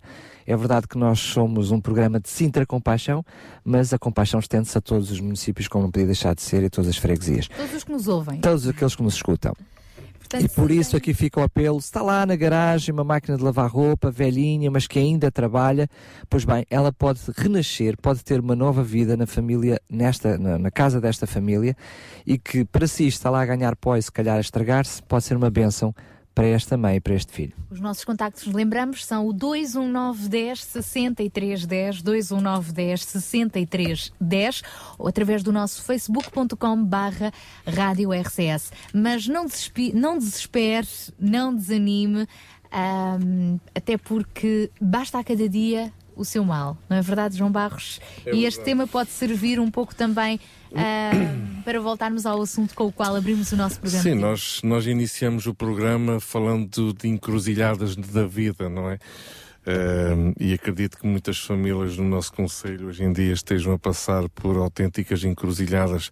Para muitos, até, ah, enfim, poderíamos falar de becos sem saída, mas prefiro encarar a coisa como encruzilhada, Ahm, porque o beco sem saída até tem a vantagem que é, é de fazer marcha atrás e, e acabou sob uma encruzilhada. Estamos naquela situação. Será que é para a esquerda? Será que é para a direita? Será que é em frente? Será que é parar? Pronto. E na sequência desta, deste conceito de encruzilhada que apresentamos no início do programa, percebemos que, enfim, às vezes não conseguimos ver muito mais além. Isto faz-me sempre lembrar as conversas que eu tenho com a minha esposa. Eu quero sempre ver daqui a 10, 20 anos. Ela só vê amanhã. Ah, e, e, para muitas pessoas até é o ver hoje só. E O agora. é o agora. Hum, e portanto isto é, é relevante, é relevante. E agora, ah, enfim, dentro ainda desta, desta hum, ideia, muitos de nós ah, temos esta expressão bem popular, não é? De basta a cada dia o seu mal, mas no fundo muitos de nós acabamos por não, ah, por desconhecermos de onde vem esta expressão. E esta expressão encontramos no, no Evangelho de São Mateus, no capítulo 6, eh, onde Jesus fala com os seus discípulos e, enfim, entre muitas outras coisas que têm a ver com a maneira como nós, eh, nós vivemos, ele ensina a oração do Pai Nosso, que acaba por ser um fundamento mesmo do, do nosso, do nosso cris- cristianismo.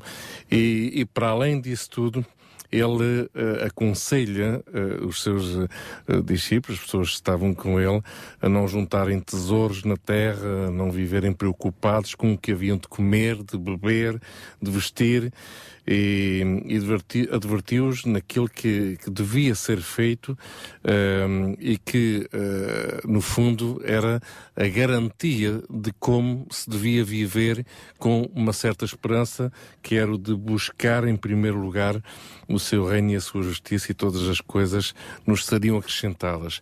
Bem, isto para quem nos está a ouvir, isto pode parecer assim, eh, enfim, o, o- o mundo do o país de, de- das maravilhas, não é? Portanto, é, é só buscar o seu reino e a sua justiça e o comer, o beber e isso tudo, vem tudo por acréscimo, isso é uma maravilha. Ahm, agora, este é um grande desafio para nós todos. E este leva-nos a, a- aprofundar cada vez mais realmente ah, os fundamentos da nossa, da nossa vida. Ah, e quem fala de fundamentos de, de, de vida fala também de fundamentos de comunidades e de fundamentos de nações. Eu não acredito numa sociedade transformada sem vidas transformadas. Não acredito numa comunidade ah, revitalizada ah, com pessoas que não têm esperança nenhuma na vida. Portanto, este é, é um grande desafio para todos nós eh, e queremos aqui encorajar de alguma forma eh, nesta encruzilhada e, e- esta palavra acabou por ter a sua graça também, não é? Ao ter eh, a sílaba cruz, nesta encruzilhada percebemos muito bem que a, nossa, a nossa vida cristã, a nossa vida, na nossa relação, não só com Deus, mas com, com o próximo, com os que estão à nossa volta, é o fundamento de uma mudança das nossas comunidades. Portanto, eh, isto introduz de alguma forma o tema que nós temos estado a desenvolver já há mais de um ano, que é o de como construir um conselho com paixão. Uh, esse... Um compromisso com Deus Exatamente. implica obrigatoriamente o compromisso com a sociedade, porque implica um compromisso uns com os outros. Nós, perfeitamente, uh, nós falamos de Sintra como património mundial da humanidade, não é? Era bom que a gente começasse a falar de Sintra como um conselho com paixão, uma referência de um conselho onde as famílias se preocupam com famílias, onde as pessoas se preocupam com pessoas. E isso, claro, que não pode vir de uma Câmara só, de uma junta de freguesia, mas todos De nós. instituição, Portanto, é- Cabe-nos a todos. esta a instituição que Deus criou foi a família. E dando continuidade então a este conceito de encruzilhada, o certo é que muitas vezes entendemos que as soluções para todos os problemas dos cidadãos devem vir de quem tem dinheiro ou poder. Era isso mesmo que estávamos agora a dizer, não é? Com palavras muito simples. A causa dos problemas que eu vivo vem dos outros e, portanto, a solução também tem de vir dos outros. Muitas vezes pensa-se assim. E como referimos eh, na semana passada e hoje também, as iniciativas têm vindo a multiplicar-se por parte da autarquia e das juntas de freguesia, no sentido de estar cada vez mais próximo das pessoas, conhecer as suas necessidades e poder responder o quanto possível a cada uma delas. Isto não acontece de forma isolada, mas sim de uma forma articulada, em rede, com todas as organizações enraizadas nas comunidades locais e ao longo de todo o ano temos dado visibilidade a dezenas eh, delas, a dezenas destas iniciativas, destas comunidades, enfim, temos vindo a construir ou a dar visibilidade a esta rede. O Estado não consegue chegar a todas as áreas, mas pelo menos tem procurado motivar a sociedade civil numa maior intervenção local. E no âmbito de um compromisso por parte da autarquia em participar num esforço de construção de um conselho com paixão, o movimento Sintra Compaixão e a plataforma Comunidade têm sido bons exemplos de como, através de pequenas iniciativas, se pode promover grandes transformações. Tanto um como outro têm servido de rede na qual tantas instituições eh, como cidadãos comuns têm procurado centrar o seu modelo de serviço no exemplo que nos inspira, o exemplo que Cristo nos deixou. O movimento Sintra Compaixão só tem um ano e meio e a plataforma Comunidade quase um ano, mas a motivação encontrada nas pessoas envolvidas tem servido de inspiração e de impulso para muitas outras iniciativas. Acreditamos que para quem acaba de assumir eh, as rédeas da Câmara de Sintra, esta fase seja uma encruzilhada na qual se procura ter um diagnóstico claro da situação e uma visão clara de onde se pretende chegar. E esta é a razão pela qual hoje temos também connosco eh, o vereador da Ação Social da Câmara Mu- Municipal eh, de Sintra, Eduardo Quintanova. E nesta conversa vai-nos também acompanhar para já em estúdio eh, uma das nossas parceiras, deste- neste caso da Ser Alternativa, a Ser Alternativa também parceira do Sintra Compaixão, Cristina Calaim. Mais daqui a pouco vamos também ter a oportunidade de conversar eh, com Luís Parente Martins da plataforma Comunidade. Daniel, vamos então dar início a este nosso fórum? É isso mesmo, e vamos eh, descobrir ehm, como é que podemos ter uma Sintra compaixão e, sobretudo, os desafios que eh, a Câmara Municipal e, sobretudo, a nova variação tem pela frente. Enfim, nós já estivemos aqui eh, numa bela conversa em off ehm, com Eduardo Quintanova, que é ele atualmente o vereador da Ação Social da Câmara Municipal de Sintra, e que percebemos que já um longo trabalho foi feito em tão curto espaço de tempo eh, e também que aquilo que nós temos vindo a dizer eh, aos microfones, programa após programa, sobre aquilo que tem sido a Sintra e as respostas de Sintra àquelas que são as necessidades dos seus municípios, às vezes também não é aquilo que parece. Eh, quero agradecer mais uma vez por estar aqui connosco eh, na Rádio Clube de Sintra. Certamente teremos o prazer de estar juntos mais vezes na- nesta linha da frente da batalha contra as necessidades das pessoas. Eh, assim que chegaram, quais foram as, as necessidades que, que encontraram? Eh, qual foi a realidade do Conselho que encontrou quando chegou à- à Câmara? Muito, muito bom dia a todos. Em primeiro lugar, quero agradecer este convite e felicitar o movimento eh, Compaixão eh, pela iniciativa, eh, pelo conjunto de iniciativas que tem vindo a promover em prol eh, das nossas populações, em especial das populações eh, de Sintra, mas também com uma abrangência que demonstra também que se trata de facto de um movimento com um grande espírito de solidariedade, não trabalhar só para os sintrenses, mas trabalhar para todos aqueles que que nos ouvem.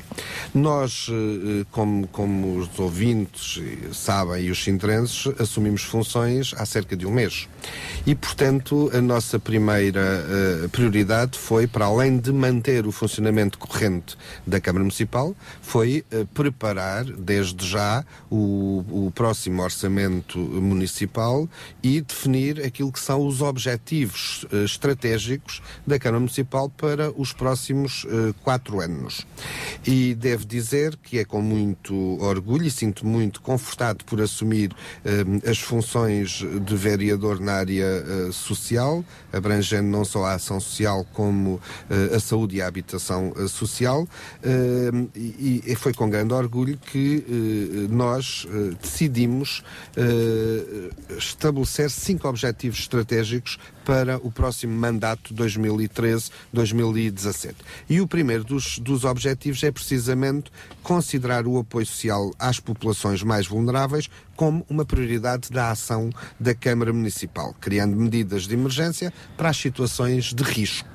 O que é que isto significa? Significa uma viragem, ou seja, significa que nós vamos ter, nos próximos quatro anos, uma Câmara Municipal que, do conjunto dos objetivos que definiu, de facto, este o apoio às populações é a prioridade das eh, prioridades. Mas é assim, as necessidades assim o obrigam, não é? porque são muitas e cada vez maiores, mas também o desafio é tremendo. Sim, o desafio é tremendo, mas nós eh, também temos a sorte de contar não só com eh, 11 juntas de freguesia muito eh, interventivas naquilo que tem que ver com as respostas sociais à população e um tecido associativo, desde associações, paróquias, as IPSS, muito rico e que, eh, eh, digamos, nos ajudam também a levar estas políticas sociais junto das pessoas. Há pouco era aqui dito, de facto, e sublinhado eh, este papel do- do- do- dos parceiros e da rede, e eu eh, confirmo.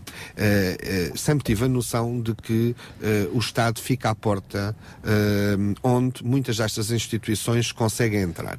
E, portanto, nós, enquanto decisores políticos, o que temos a fazer é valorizar o papel destas associações para, digamos, chegar eh, através delas às pessoas. Eu, a cada encontro que vou, a cada associação de reformados, a cada creche, a cada lar, eh, tenho sempre a mesma sensação. É de que eu nunca chegaria àquelas pessoas se não tivesse um intermediário no meio que é uma associação. E por isso, eh, dizer-vos que fico também muito, digamos, contente pelo facto de Sintra ter um tecido associativo muito rico, com muitas, uma- um conjunto de respostas sociais muito eh, diversificadas, que vai desde o apoio à terceira idade passando pelo apoio à infância, para, pelo apoio às pessoas eh, com deficiência.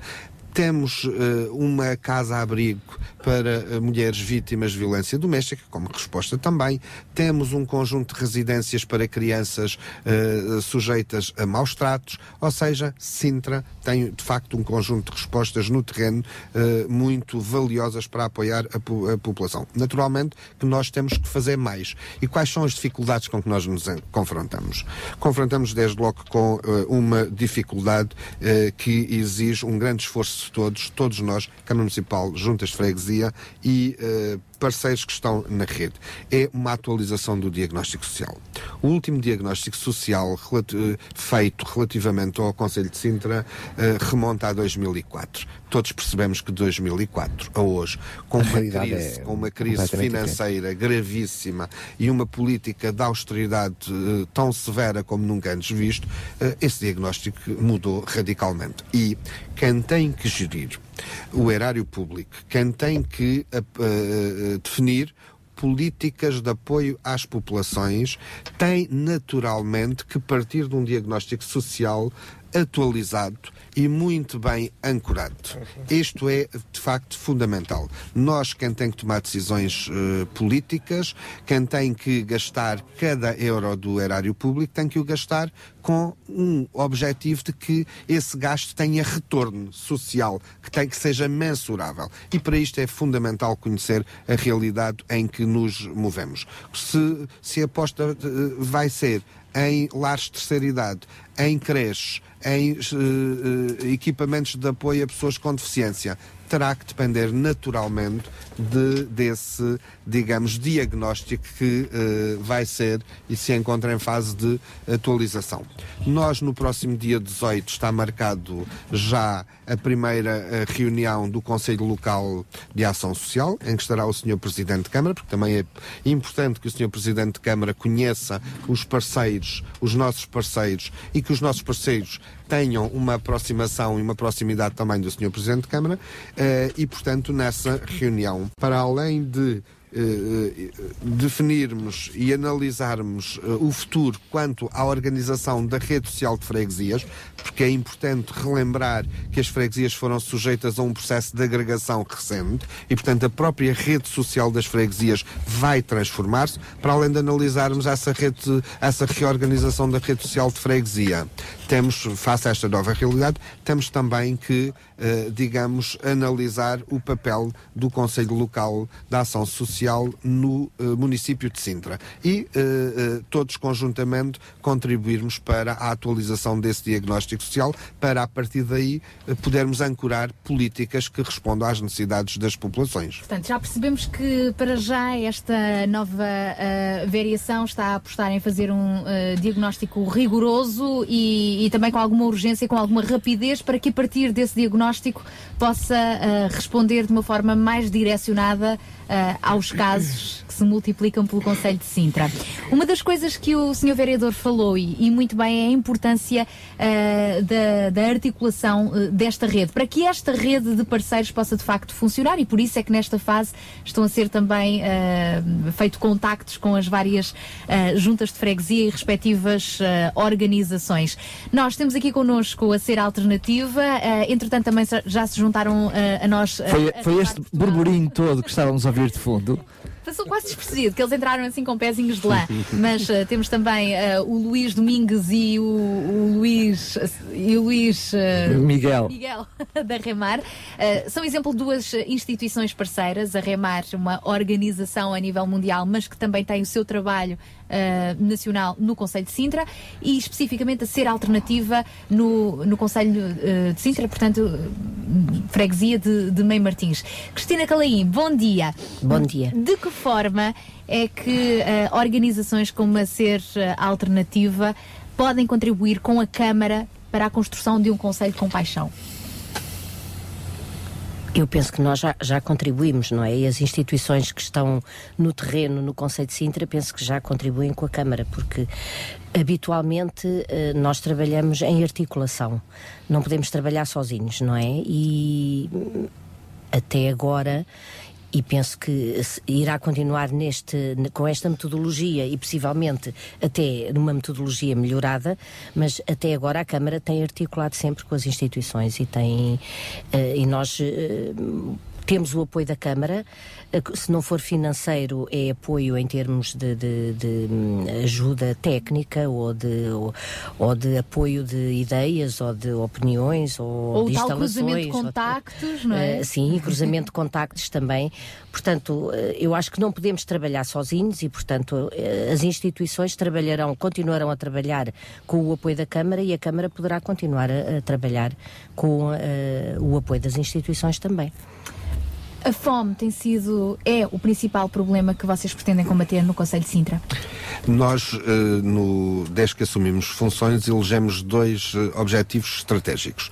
Em primeiro lugar, o, a garantia do acesso à alimentação por parte das famílias que estão desprovidas deste bem uh, essencial e, em segundo lugar, montar o gabinete de emergência social uh, com, uh, associado com um fundo de emergência social para fazer, digamos, face às situações mais precárias que as nossas famílias vivem.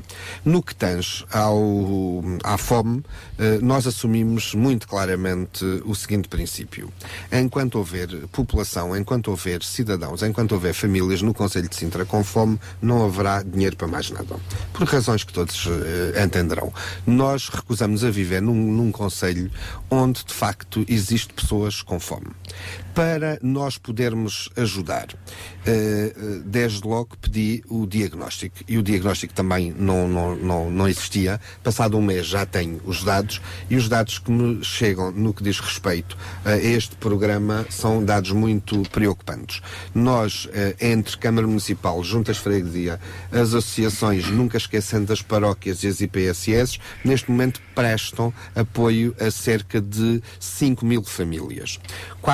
4.800 e pouco em eh, atribuição de alimentos diretamente. forma direta. Que, que- que os- que- as famílias optam por cozinhá-los em suas casas e cerca de 200 famílias através de refeições, quer seja por via de, de, de, de utilização sociais, direta na escolas. cantina social, escola, quer seja até levarem as refeições já preparadas para as suas residências. Take mas, away. mas, exatamente. mas este diagnóstico eh, eh, levanta-nos um problema. É que, para além destas 5 mil famílias, nós temos cerca de 1.100 famílias que não estão a ter qualquer apoio, que estão em lista de espera. Isso é o Cerca primeiro 800 benefício deste relatório. Exatamente. Ou seja, cerca de 800 e poucas famílias eh, estão eh, em fila de espera para receber alimentos e cerca de 200 e poucas, 204, 205, estão eh, a aguardar cantina social.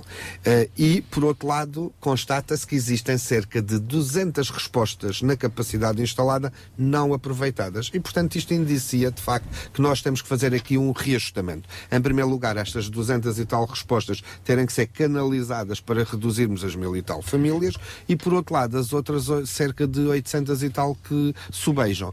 Nós, a partir de- de- do início de janeiro, de imediato, teremos, eh, digamos, eh, contactos e reuniões com junta de freguesia a junta de freguesia para, e com eh, as instituições de cada uma destas freguesias para encontrarmos a resposta, no sentido de termos de imediato, digamos, a resposta para este tipo de problema. Sendo que a Câmara irá suprir o que tiver que suprir, porque, como digo, nós, a prioridade Oh, das escolhendo prioridades, é, de facto, eh, não ter pessoas no Conselho de Sintra a passarem fome, porque isso é eh, uma eh, característica de países de terceiro mundo. Claro. Nós vivemos numa sociedade que nunca se produziu tanta riqueza e nunca houve tanta pobreza. Então há, E, há má distribuição. Há má distribuição e, portanto, eu também faço aqui um apelo, um apelo, nomeadamente, a, a quem tem bens alimentares e que muitas vezes os desperdiça, que os coloque à disposição das famílias carenciadas.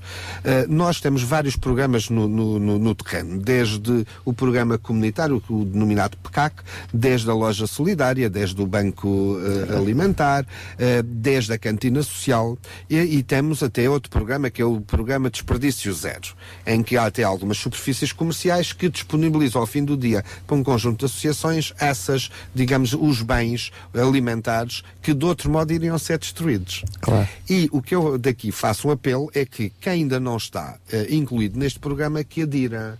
Quer sejam empresas, tenham cantinas sociais, quer sejam organizações que tenham fornecimento de refeições aos seus trabalhadores, ou pró- os próprios restaurantes também podem aderir, em vez de eh, estar a destruir estes alimentos que de facto se contribuam. O nosso objetivo eh, tem que ser, eu gosto muito da vossa, de- da vossa sigla, um Conselho com Paixão. Eh, eu, eh, para além de um Conselho com Paixão, eu gostava sobretudo de ter uma Sintra solidária, que é muito importante, que vai dar ao mesmo, porque o objetivo é rigorosamente Com paixão o mesmo. tem solidariedade. É, exatamente. E quando há pouco o, o- o nosso, o nosso eh, colega João aqui falava de um Sintra Património da Humanidade, Sintra Património da Solidariedade. Também é muito, Vamos- eh, muito importante. E isto é algo que nós eh, temos que fazer todos Uhum. coletivamente. Eh, não, não vale a pena estarmos a, a- a- a- a remar para, para direções diferentes. Daqui, por falar em remar, daqui temos nada, já, já vamos remar ali para o outro um lado. bom- um bom modo, é um bom modo para. Mas ainda queria, ainda queria hum, perguntar ao, ao Sr. Vereador algo que me parece então que deduzo da, da- da- da sua conversa, hum, do seu diálogo, quer em off, quer em on. A verdade é que se calhar nesta fase também seria importante que mantendo as juntas de freguesia como linha da frente, quer instituições, quer pessoas carenciadas que nos estão a ouvir neste momento, se, se- se, eh, sinalizassem também junto das freguesias como parte integrante da rede, para poder haver uma, uma altura em que se está eh, a olhar para aquilo que são as necessidades e para aquilo que são as respostas, poder haver uma avaliação correta, porque se, se não houver também por parte das instituições perceber que aqui é uma oportunidade outra vez dizer eu estou cá, tenho esta resposta, posso ser ajuda, e por outro lado, famílias que dizem, olha, eu continuo a, a ter necessidade, provavelmente o número de famílias carenciadas, o, o valor que tem, pode estar bem aquém da realidade, e também aquilo que é a resposta pode estar aquém da realidade, porque ainda não há, eh, como dizia, eu até tenho, aliás, todos nós temos elogiado esta rede, mas aqui está mais uma oportunidade de reforçar as linhas que ligam esta rede, não é? Estou, estou perfeitamente de acordo. Uh, uh, os cidadãos e as famílias que de facto têm essas necessidades devem procurar sinalizar-se junto dos parceiros da rede. E os parceiros da rede são quer, quer o, o Departamento de Ação Social da Câmara, quer as juntas de freguesia, quer as, as, as IPSS, as paróquias, as uh, associações como aquelas que temos hoje aqui, porque é muito importante. E de- deixar só aqui uma nota. Muito importante que as pessoas não tenham vergonha o, não tenham vergonha de pedir ajuda, porque esse é um problema que, que é, é muito complicado. Eh, que é, por vezes, as pessoas estão em casa com grandes necessidades, mas porque tiveram uma vida estruturada até há bem pouco tempo as pessoas têm vergonha de ir pedir ajuda. Não tenham, não tenham, porque este é um flagelo que pode eh, atingir qualquer um de nós. Não sabemos o dia da manhã e temos de ter também a coragem de pedir ajuda. Claro, muito bem. Agora é que vamos remar para o outro lado. Exatamente. Dentro desta forma articulada e desta rede que nós eh, temos estado aqui a, a divulgar, ah, bom dia também agora mais uma vez ao Luís Domingos e Luís Miguel da Remar. De que forma é que a Remar tem de facto contribuído ah, para também dar estas respostas sociais, combate à fome, especificamente no Conselho de Sintra? Bom dia. Uh, primeiro que tudo, congratulo-me de ver aqui o seu vereador e a maneira frontal como ele está a enfrentar o desafio e a responder cabalmente às questões que lhe são colocadas de uma maneira muito clara. É fundamental que isso aconteça. Que sejamos claros nestes assuntos, que sejamos muito rápidos a agir, porque o flagelo tem tendência a crescer exponencialmente.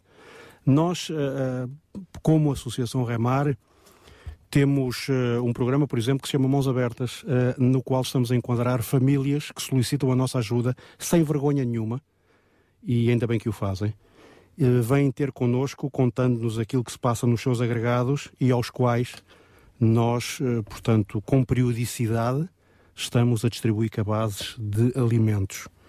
Uh, à parte disso, temos uh, pessoas que esporadicamente nos vêm pedir alimentos aos quais tão pouco temos a coragem de dizer que não. Todas as pessoas que nos pedem ajuda são bem-vindas. Aliás, é um, é, um, é um princípio que nós nutrimos, é que tanto nos centros de reabilitação e reinserção como no atendimento às pessoas, a entrada é imediata, a solicitação é imediatamente atendida. Ou seja, não há, não há listas de espera, não há um questionário ou um formulário a preencher com o consequente tempo de espera. A necessidade é atendida imediatamente. Depois, caso seja necessário estudar o caso, vamos fazê-lo, mas imediatamente és atendido na necessidade que tens. Hum, gostaríamos, e penso que em conjunto poderemos fazer muito mais. E como eu dizia ao princípio, congratulo-me que o Sr. Vereador esteja aqui, porque creio que podemos remar mais longe. Podemos ir mais longe. Remar... Temos disponibilidade, temos meios logísticos, não são, não são gigantescos, mas temos meios logísticos para poder fazer face a recolhas, para poder fazer face a distribuições, temos instalações onde se poderão fazer muitas coisas e, sobretudo, temos o ânimo, o dever e sentimos que a obrigação, atendendo aos princípios e valores que nutrem o, o, portanto, a nossa existência, de querer chegar mais longe. E gostaríamos que contasse connosco. Luís, uh... Gostaria que nos pudéssemos sentar, gostaria que pudéssemos traçar linhas e definir a campos nos quais nós podemos ser participantes efetivos nesta situação. Essa altura, esta altura ideal não, ou seja, para uh, efetivamente se criar estratégias e se criar uh, ligações uh, a nível do futuro. Eu, eu, estava a perguntar, uh, Luís, uh, Remar, uh, desde há muito que está associada à ideia e real, ideia real de, de, dar um apoio específico às pessoas marginalizadas, com problemas de toxicodependência, com problemas de álcool, mas hoje cada vez mais já não são apenas estas pessoas que vos procuram, sobretudo aqui no Conselho de Sintra. Há um outro grupo de pessoas, desempregados, por exemplo, que também vos procuram? Sim, cada vez mais. Está? Sim, Ok. está, está aliado, está. C- Cada vez mais, eh, ou seja, a Eu remar, vou-te pedir só, Luís, que possas falar um bocadinho mais a remar potencialmente é, é conhecida por dar eh, acolhida e resposta, essencialmente, de, há muitos anos, a, a pessoas com problemas de adições, quer alcoolismo, ou toxicodependência, etc. Mas cada vez mais o flagelo social torna-se abrangente a outras áreas. E, e cada vez mais eh, recebemos pedidos de ajuda e damos acolhimento a famílias em estado de pobreza, em estado de flagelo social e não só eh, eh, com a atenção eh, imediata de cabazes alimentares, por vezes situações em que as pessoas necessitam bens móveis para as suas casas, etc. Mas também participamos, neste caso através com o Sintra Compaixão e com outras associações congêneres, inclusive aqui na, na, na área de Sintra, com uma associação que foi criada na, na Dom Carlos de- por, por professoras que estão a atender, eh, têm uma proximidade e um contacto com os alunos, então conseguem, de certa maneira, eh, de- eh, ou seja, discernir famílias que têm essa pobreza, a nova pobreza envergonhada e dessa forma, através das crianças, chegar a Aliás, esses núcleos nó- familiares. Nós, muitas nós temos percebido aqui no Sintra Compaixão que um dos principais focos para detectar estas novas famílias carenciadas é precisamente as escolas. Têm sido eles Exatamente. ah, ah, ah, que estão na linha da frente. E aí era mais um ponto de articulação, não era, Sr. Vereador? Ou seja, juntar esta realidade das escolas que veem no terreno essas necessidades camufladas e fazer chegar essa informação às instituições. É muito, esse aspecto é muito importante. Eu costumo dizer onde há uma criança com fome, há uma família com fome. Não é só, eh, aliás, eh, normalmente as crianças são, São as as, últimas. as últimas a passar por este flagelo. E, portanto, é preciso estarmos muito atentos. Nós, através da Câmara, temos naturalmente os apoios eh, às, às escolas, através da Educa, nomeadamente as refeições. E já até tomamos agora uma medida que me parece muito importante, foi o alargamento dos refeitórios às famílias. Depois de se detectar, isso foi anunciado pelo Sr. Presidente de Câmara há cerca de uma semana, que é uma Aliás, medida ac- altamente acabou por ser também bandeira eleitoral. Exatamente, e que me parece extremamente eh, importante, que é, sinalizadas que estão as crianças, procurar chegar, digamos, sem, sem eh, um, um objetivo de intrusão na vida das pessoas, temos que respeitar, eh, digamos, a privacidade, mas sem esse objetivo de intrusão, procurarmos chegar às pessoas e trazê-las, porque essas pessoas, de facto, é a tal pobreza envergonhada que muitas vezes têm, digamos, eh, que são muito, muito afetados. E nós temos que encontrar estas respostas. E, e o o que foi aqui dito através das crianças é, digamos, muitíssimo importante. E, e este Natal, portanto, sabemos que durante estas férias de Natal são várias as cantinas escolares São. que estão abertas. São, são. Já não apenas para as crianças que são alunos, mas para as respectivas famílias, não é? também para as famílias. Essa foi de facto uma decisão que nós tomamos e depois, para além de, digamos, da sinalização dessas famílias para a questão alimentar, vermos depois outras respostas que possam ser dadas. Porque também gostava aqui de vos eh, sinalizar o Gabinete de Emergência Social, que é uma das nossas eh, prioridades, um dos nossos objetivos, eh, que esteja a funcionar já, digamos, no, durante o próximo ano. Do fundo, o que é que nós pretendemos? Nós pretendemos ter um gabinete que responda de imediato e com celeridade às situações mais eh, precárias. É um gabinete que eh, terá eh, cerca de três funcionários da Câmara, com várias valências. Pretendemos ter um representante da Segurança Social, um representante das juntas de freguesia, um representante do Serviço de Estrangeiros e Fronteiras, porque muito destas, muitas destas famílias trazem associado problemas de residência e permanência em território Claro, português, claro. ter representante da Comissão de Proteção de Crianças e Jovens em Risco e representante das associações contra a violência doméstica. E o objetivo é que, eh, sempre que é sinalizada uma família numa situação de grande precariedade, quer seja pelo, pelo- pelo Departamento de Ação Social da Câmara, quer seja pelos nossos parceiros, as associações como a Camar, como a Ser Alternativo, qualquer outra, uma IPSS, uma paróquia, etc., ou por uma junta de freguesia, o objetivo é se estas entidades considerarem que estamos ali perante uma potencial situação de emergência, devem reencaminhá-la de imediato para o Gabinete de Emergência Social. Qual é o objetivo do Gabinete de Emergência Social? É, de facto, com esta equipa multidisciplinar, avaliar. E estando numa situação de emergência social, nós temos de imediato que, no quadro da rede, encontrar uma, Uma resposta. solução, uma resposta. Quais são as respostas? Podem, podem ser várias, desde de facto o acesso à alimentação, teremos que ver quem é que está naquele momento disponível, qual a organização para eh, atribuir a- ou conceder a alimentação. Pode ser, imagine-se um despejo. Nós estamos, estou neste momento a negociar com eh, as irmãs hospitaleiras uma resposta social que passa, aliás, é uma resposta entre a Segurança Social e nós, Câmara, que passa por ter 50 quartos para acolher famílias inteiras e de- destas, eh, destes 50 quartos, 10 serão a resposta da Câmara Municipal.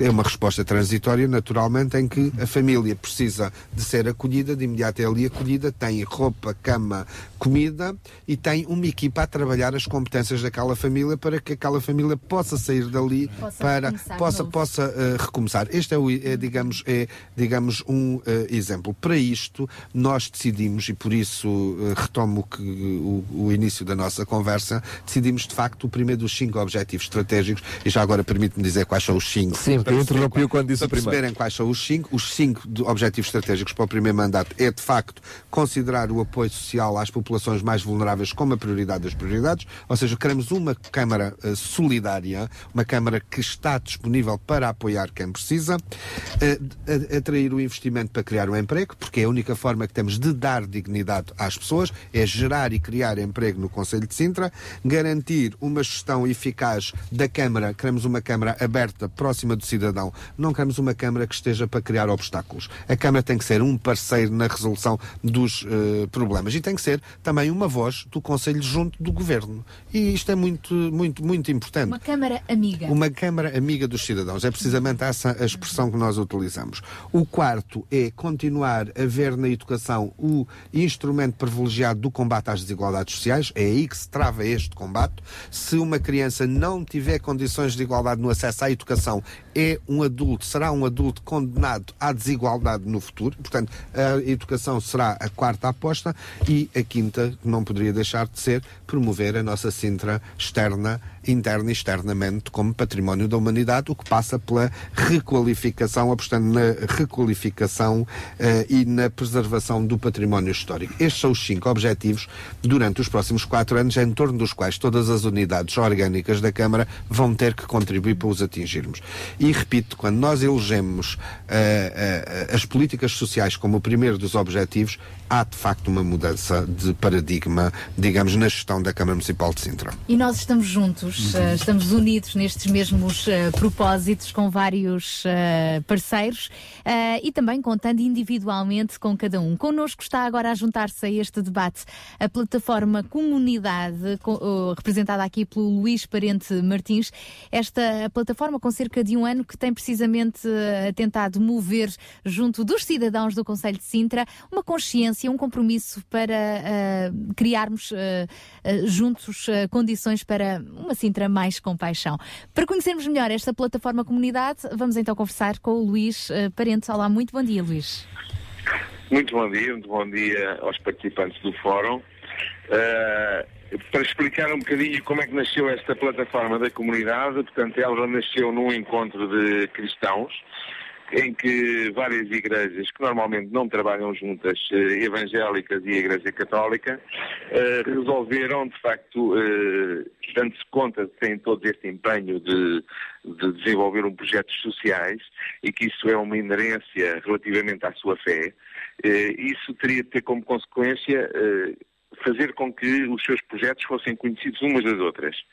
E, e, portanto, o que nós fizemos foi, de facto, assinar um protocolo, aqui há cerca de um ano, onde nos predispomos e estamos a começar a trabalhar em conjunto no sentido de não, eh, de não duplicar eh, as assistências que prestamos às várias à população, mas, portanto, de nos articularmos e de formarmos uma rede que possa dar uma resposta social eh, mais eficaz. E que respostas são essas? Bom, nós, a primeira fase, eh, nós estamos a fazer um trabalho em que a primeira fase é exatamente descobrirmos o que é que cada um de nós faz. Eh, As várias instituições têm sempre esta, este espírito de quinta em que, de facto, reconhecem-se pouco o trabalho umas das outras. E, portanto, este primeiro ano tem sido, sobretudo, um ano em que nós vamos conhecendo os trabalhos que cada uma das outras vai fazendo e vamos, sobretudo, aprendendo a apreciar este trabalho. Quer dizer, porque muitas vezes eh, existe um certo obstáculo, existe pelo facto de não ser este trabalho prestado pela minha instituição, eu de facto não eh, dirijo para lá os meus utentes. E, e este primeiro ano tem sido um ano de nós apreciarmos, aprendemos a apreciar o trabalho que os outros fazem e de sabermos exatamente o que é que os outros fazem para depois nos podermos articular com mais eficácia. Mas uh, dá uma sensação que uh, para, para o ouvinte comum que nos está a ouvir agora e depois de ter ouvido o seu vereador, parece que é uma rede a funcionar dentro de uma rede, uma rede a tentar perceber quais são as organizações dentro do Conselho de Sintra que dão uma resposta, quando depois temos também uma Câmara Municipal que tenta articular esta rede. Parece-me uma rede dentro de outra rede. Na realidade, achando eu que o objetivo é o mesmo, se calhar a ideia era cruzar sinergias para que efetivamente houvesse apenas uma rede, né, a verdadeira Sintra Compaixão, uma rede enorme, onde depois hum, todas, estas, todas estas questões estivessem resolvidas a priori. Qual é a sua opinião? Eu concordo, concordo plenamente. Nós estamos sempre dispostos, exatamente o nosso slogan e o nosso nome é exatamente com unidade, com unidade, comunidade. Portanto, exatamente fazer as coisas da forma mais entrelaçada possível e nós estamos sempre dispostos a colaborar com todas as instituições e com todas as outras organizações no sentido de dar a resposta mais eficaz que nos seja possível. Nesse sentido, caminham então já para um, um, segundo ano, portanto, este primeiro ano foi de apreciação, como nos disse, não é? Aprender a ver o que é que de melhor cada organização está a fazer, uh, para não repetir esforços, no fundo, para unir esforços. Exato. E no segundo ano, qual vai ser o próximo passo da plataforma Comunidade? Bom, nós agora eh, pensamos de facto eh, que seria uma necessidade para a população intervir junto daquelas pessoas que estão mais isoladas. Portanto, o isolamento, sobretudo nos idosos, é uma coisa que é transversal a todos os tratos sociais e nós pensamos que poderíamos eventualmente na, no próximo, no período da Páscoa do próximo ano, realizar uma iniciativa que seja uma iniciativa de integração de integração daquelas pessoas que estão mais isoladas, que sofrem de facto eh, desta problemática e fazer uma dinâmica que poderia ser um jantar ou uma tentativa de integrar nas várias uh, ações que, que vamos desenvolvendo. Portanto, seria esta a ideia principal que nós agora vamos tentando desenvolver até, até ao, ao período da Páscoa do próximo ano. Então fica aí esta nota, o combate à solidão como também uma, uma importante uh, frente de batalha, não só para a plataforma comunidade, como para todos nós. Senhor Vereador, Já. quer acrescentar algo então? Quero, quero, porque este ouvinte, este dirigente associativo lançou aqui, digamos, uma uh, questão que é muito, muito importante. Nós costuma-se dizer que o, o, o século XX Costumamos dizer que o século XX foi o século do crescimento e que o século XXI é o século do envelhecimento. Nós temos, de facto, estamos no século do envelhecimento. Nós temos uma uh, percentagem de população envelhecida muito grande e todas as projeções apontam para que em 2050 uh, cerca de 13% da população tenha mais de 65 anos. E nós temos um problema de, de, eu diria que temos dois problemas. Temos um problema de isolamento e nós não podemos, de facto, conviver com uma sociedade que afasta os seus idosos e que isola os seus idosos. E que nós sabemos que eles morreram passado seis ou sete meses pelos jornais. Isto é uma sociedade absolutamente desumana. Como é que é possível, pergunto eu, um idoso falecer em sua casa e ninguém dá por nada? Quer dizer, isto só significa que há uma grande desestruturação e há aqui um trabalho que, de facto, nós, uh, nós temos, uh, temos, temos que fazer.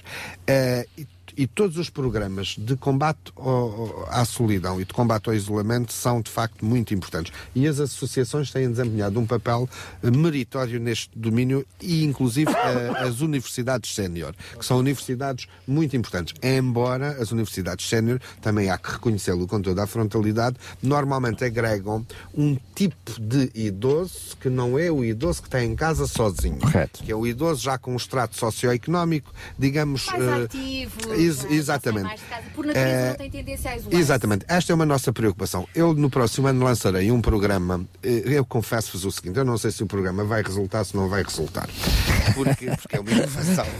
É inovação, é uma inovação. Mas, mas, mas pensei num programa Mas que era. destacamos a honestidade. Não, é- não, não sei, não sei porque não sei, eh, digamos, a aderência a este programa, que tem que ver com um programa de adoção de animais por idosos. A minha ideia foi, eu lancei o desafio ao Sr. Vereador Luís Patrício, que é o vereador que tem a responsabilidade pelo canil e pelo gatil de, de, do- Sintra. do- de Sintra, no sentido de nós lançarmos um programa, ele já está incluído no, no- no orçamento do próximo ano, e no fundo este programa visa o quê? Visa, é um programa que sempre que um idoso com mais de 65 anos adote um cão ou um gato, nós disponibilizaremos a alimentação, vou negociar com as empresas de alimentação de, de- de- de animais, disponibilizaremos através do veterinário municipal as vacinas e faremos um protocolo com uma associação de proteção de, anim- de animais para sempre que é necessário dar o banho, qualquer coisa de higiene, vai lá à associação e faz isto. Eu só peço aos idosos que se adotem e tragam o animal duas ou três vezes por, por dia à rua. Que passeiem com ele. É uma companhia e é uma forma dos idosos saírem de casa.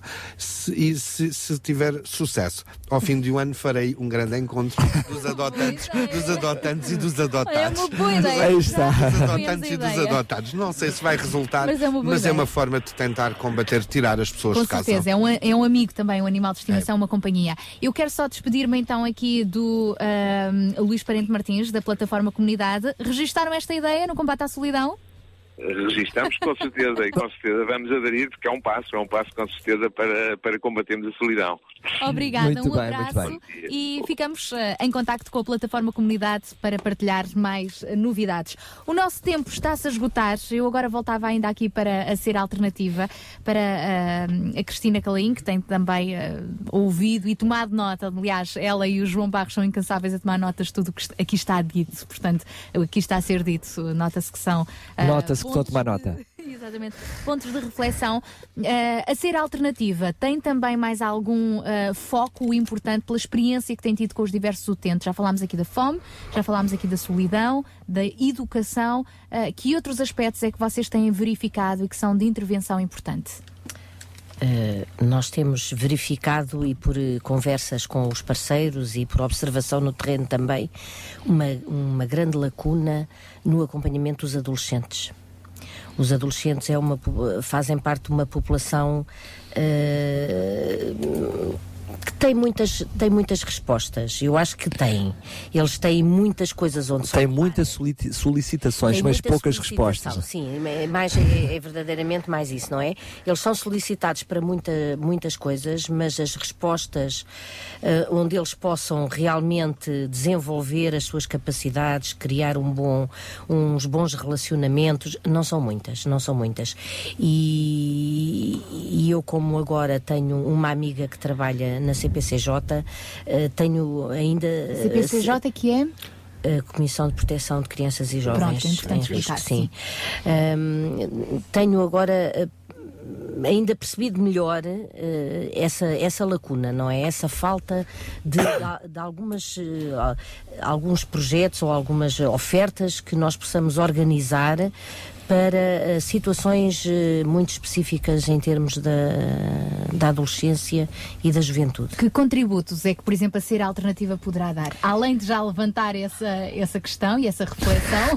Bom, a ser alternativa, eh, pela sua gênese, pelo, pelo seu DNA, tem sempre vontade de, De ser uma alternativa, de ser uma alternativa. Não cruzar as gerações. Uh, Sim, nós, nós já temos feito isso, não é? Até porque a nossa tradição de igreja é uh, todas as gerações trabalharem em conjunto, não é? E portanto nós não, não somos muito de agora uh, estão aqui estes e depois estão ali aqueles e não se misturam. eh, Não. Uh, o nosso alvo uh, é que as gerações trabalhem em conjunto, se conheçam, se amem, se Sirvam-se estimem, se outras. sirvam e, e- e compartilhem as, as suas necessidades e os seus anseios e as suas vitórias e também as suas derrotas quando essas coisas acontecem.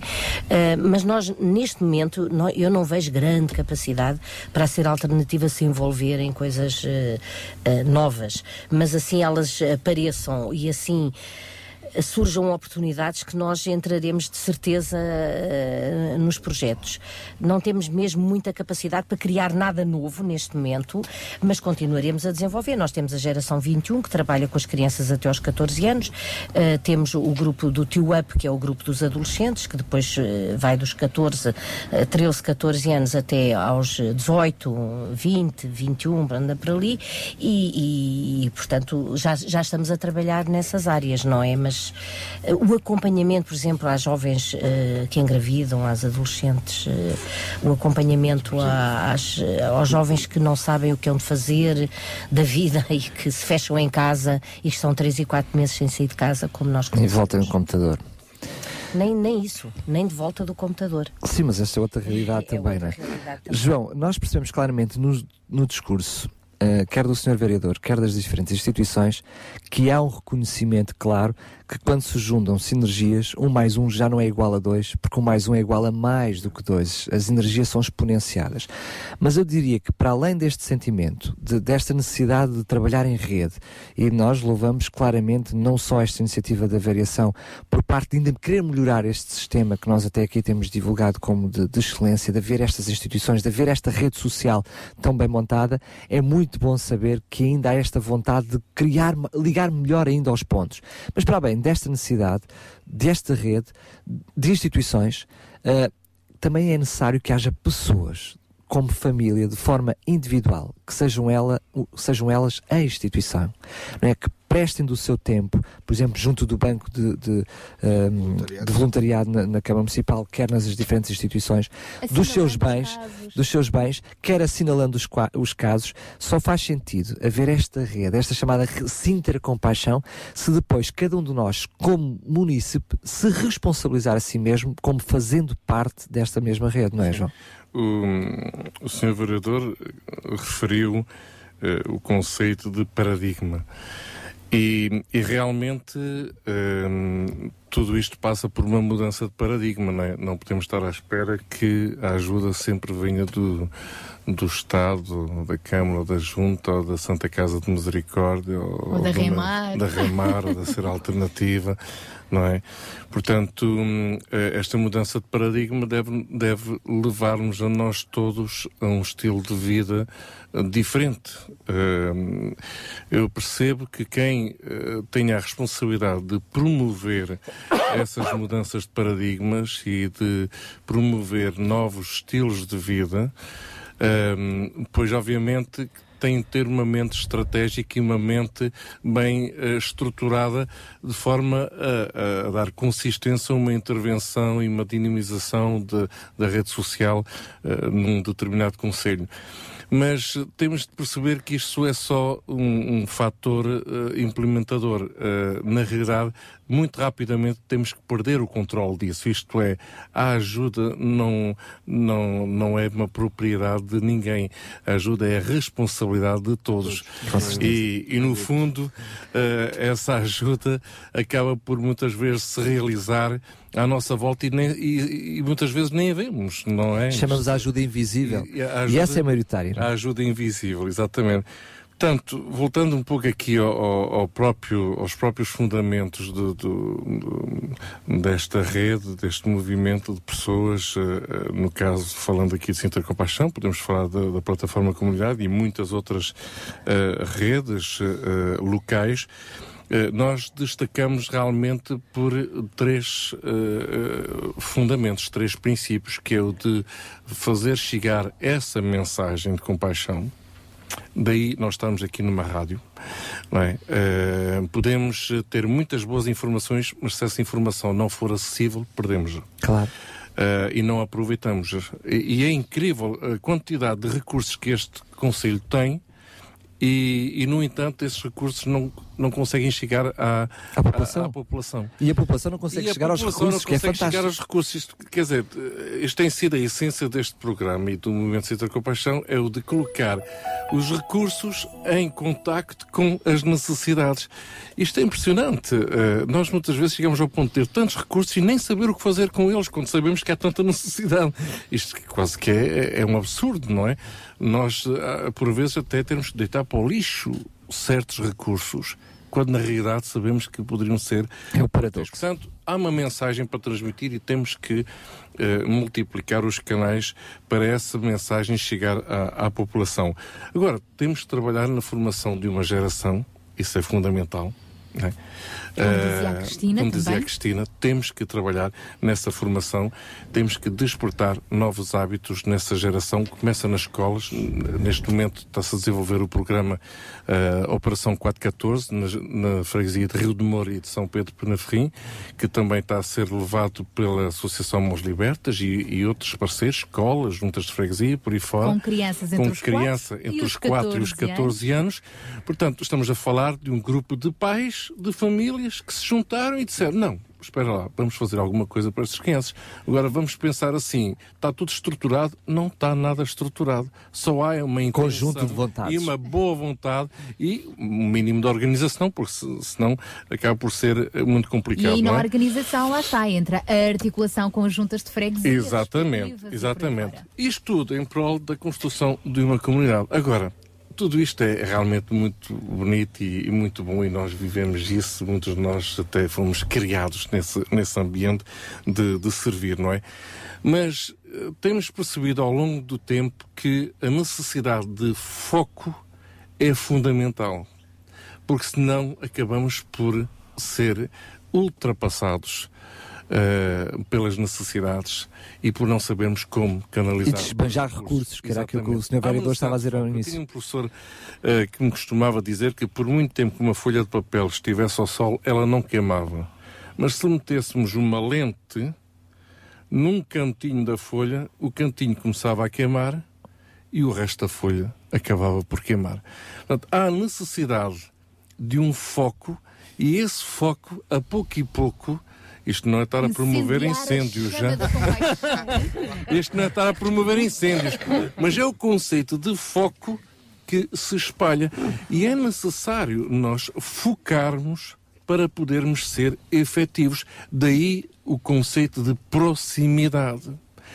Quando estávamos a falar há, há bocado o Luís Parente sobre a plataforma comunidade e ele referiu a necessidade de nós nos conhecermos, a realidade é que nós não conhecemos o nosso Conselho.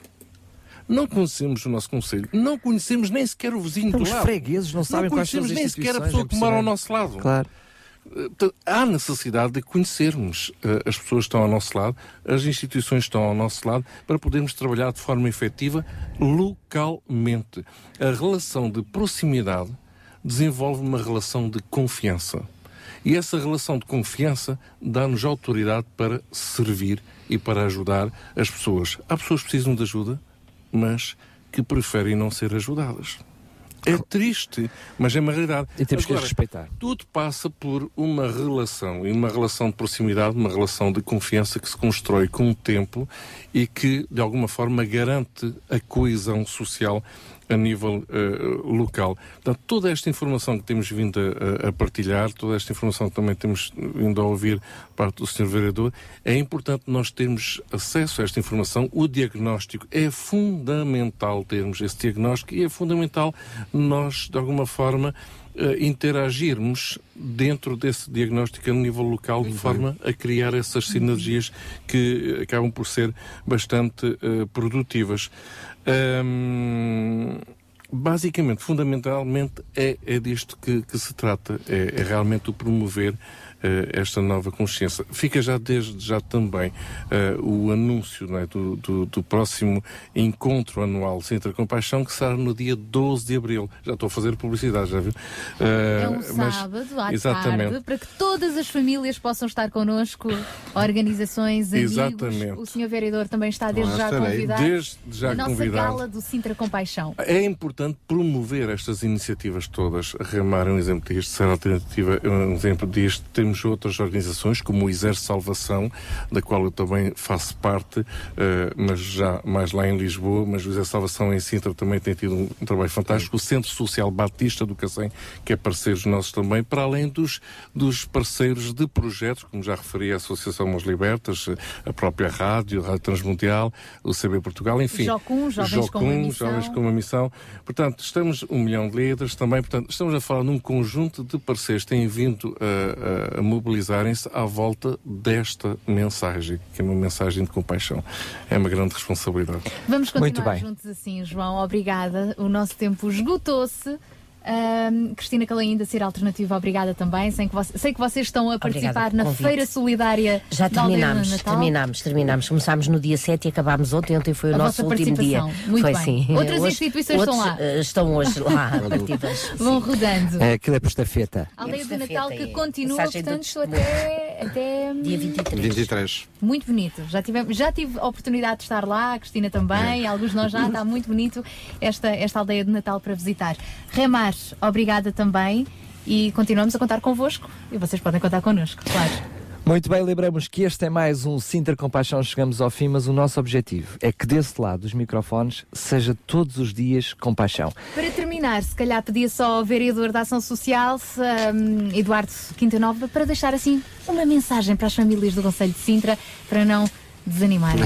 Em primeiro lugar, eh, independentemente das dificuldades e da, da austeridade severa que nos eh, afeta, desejar, na medida do possível, um Feliz Natal e um Santo Ano Novo a todas as eh, famílias.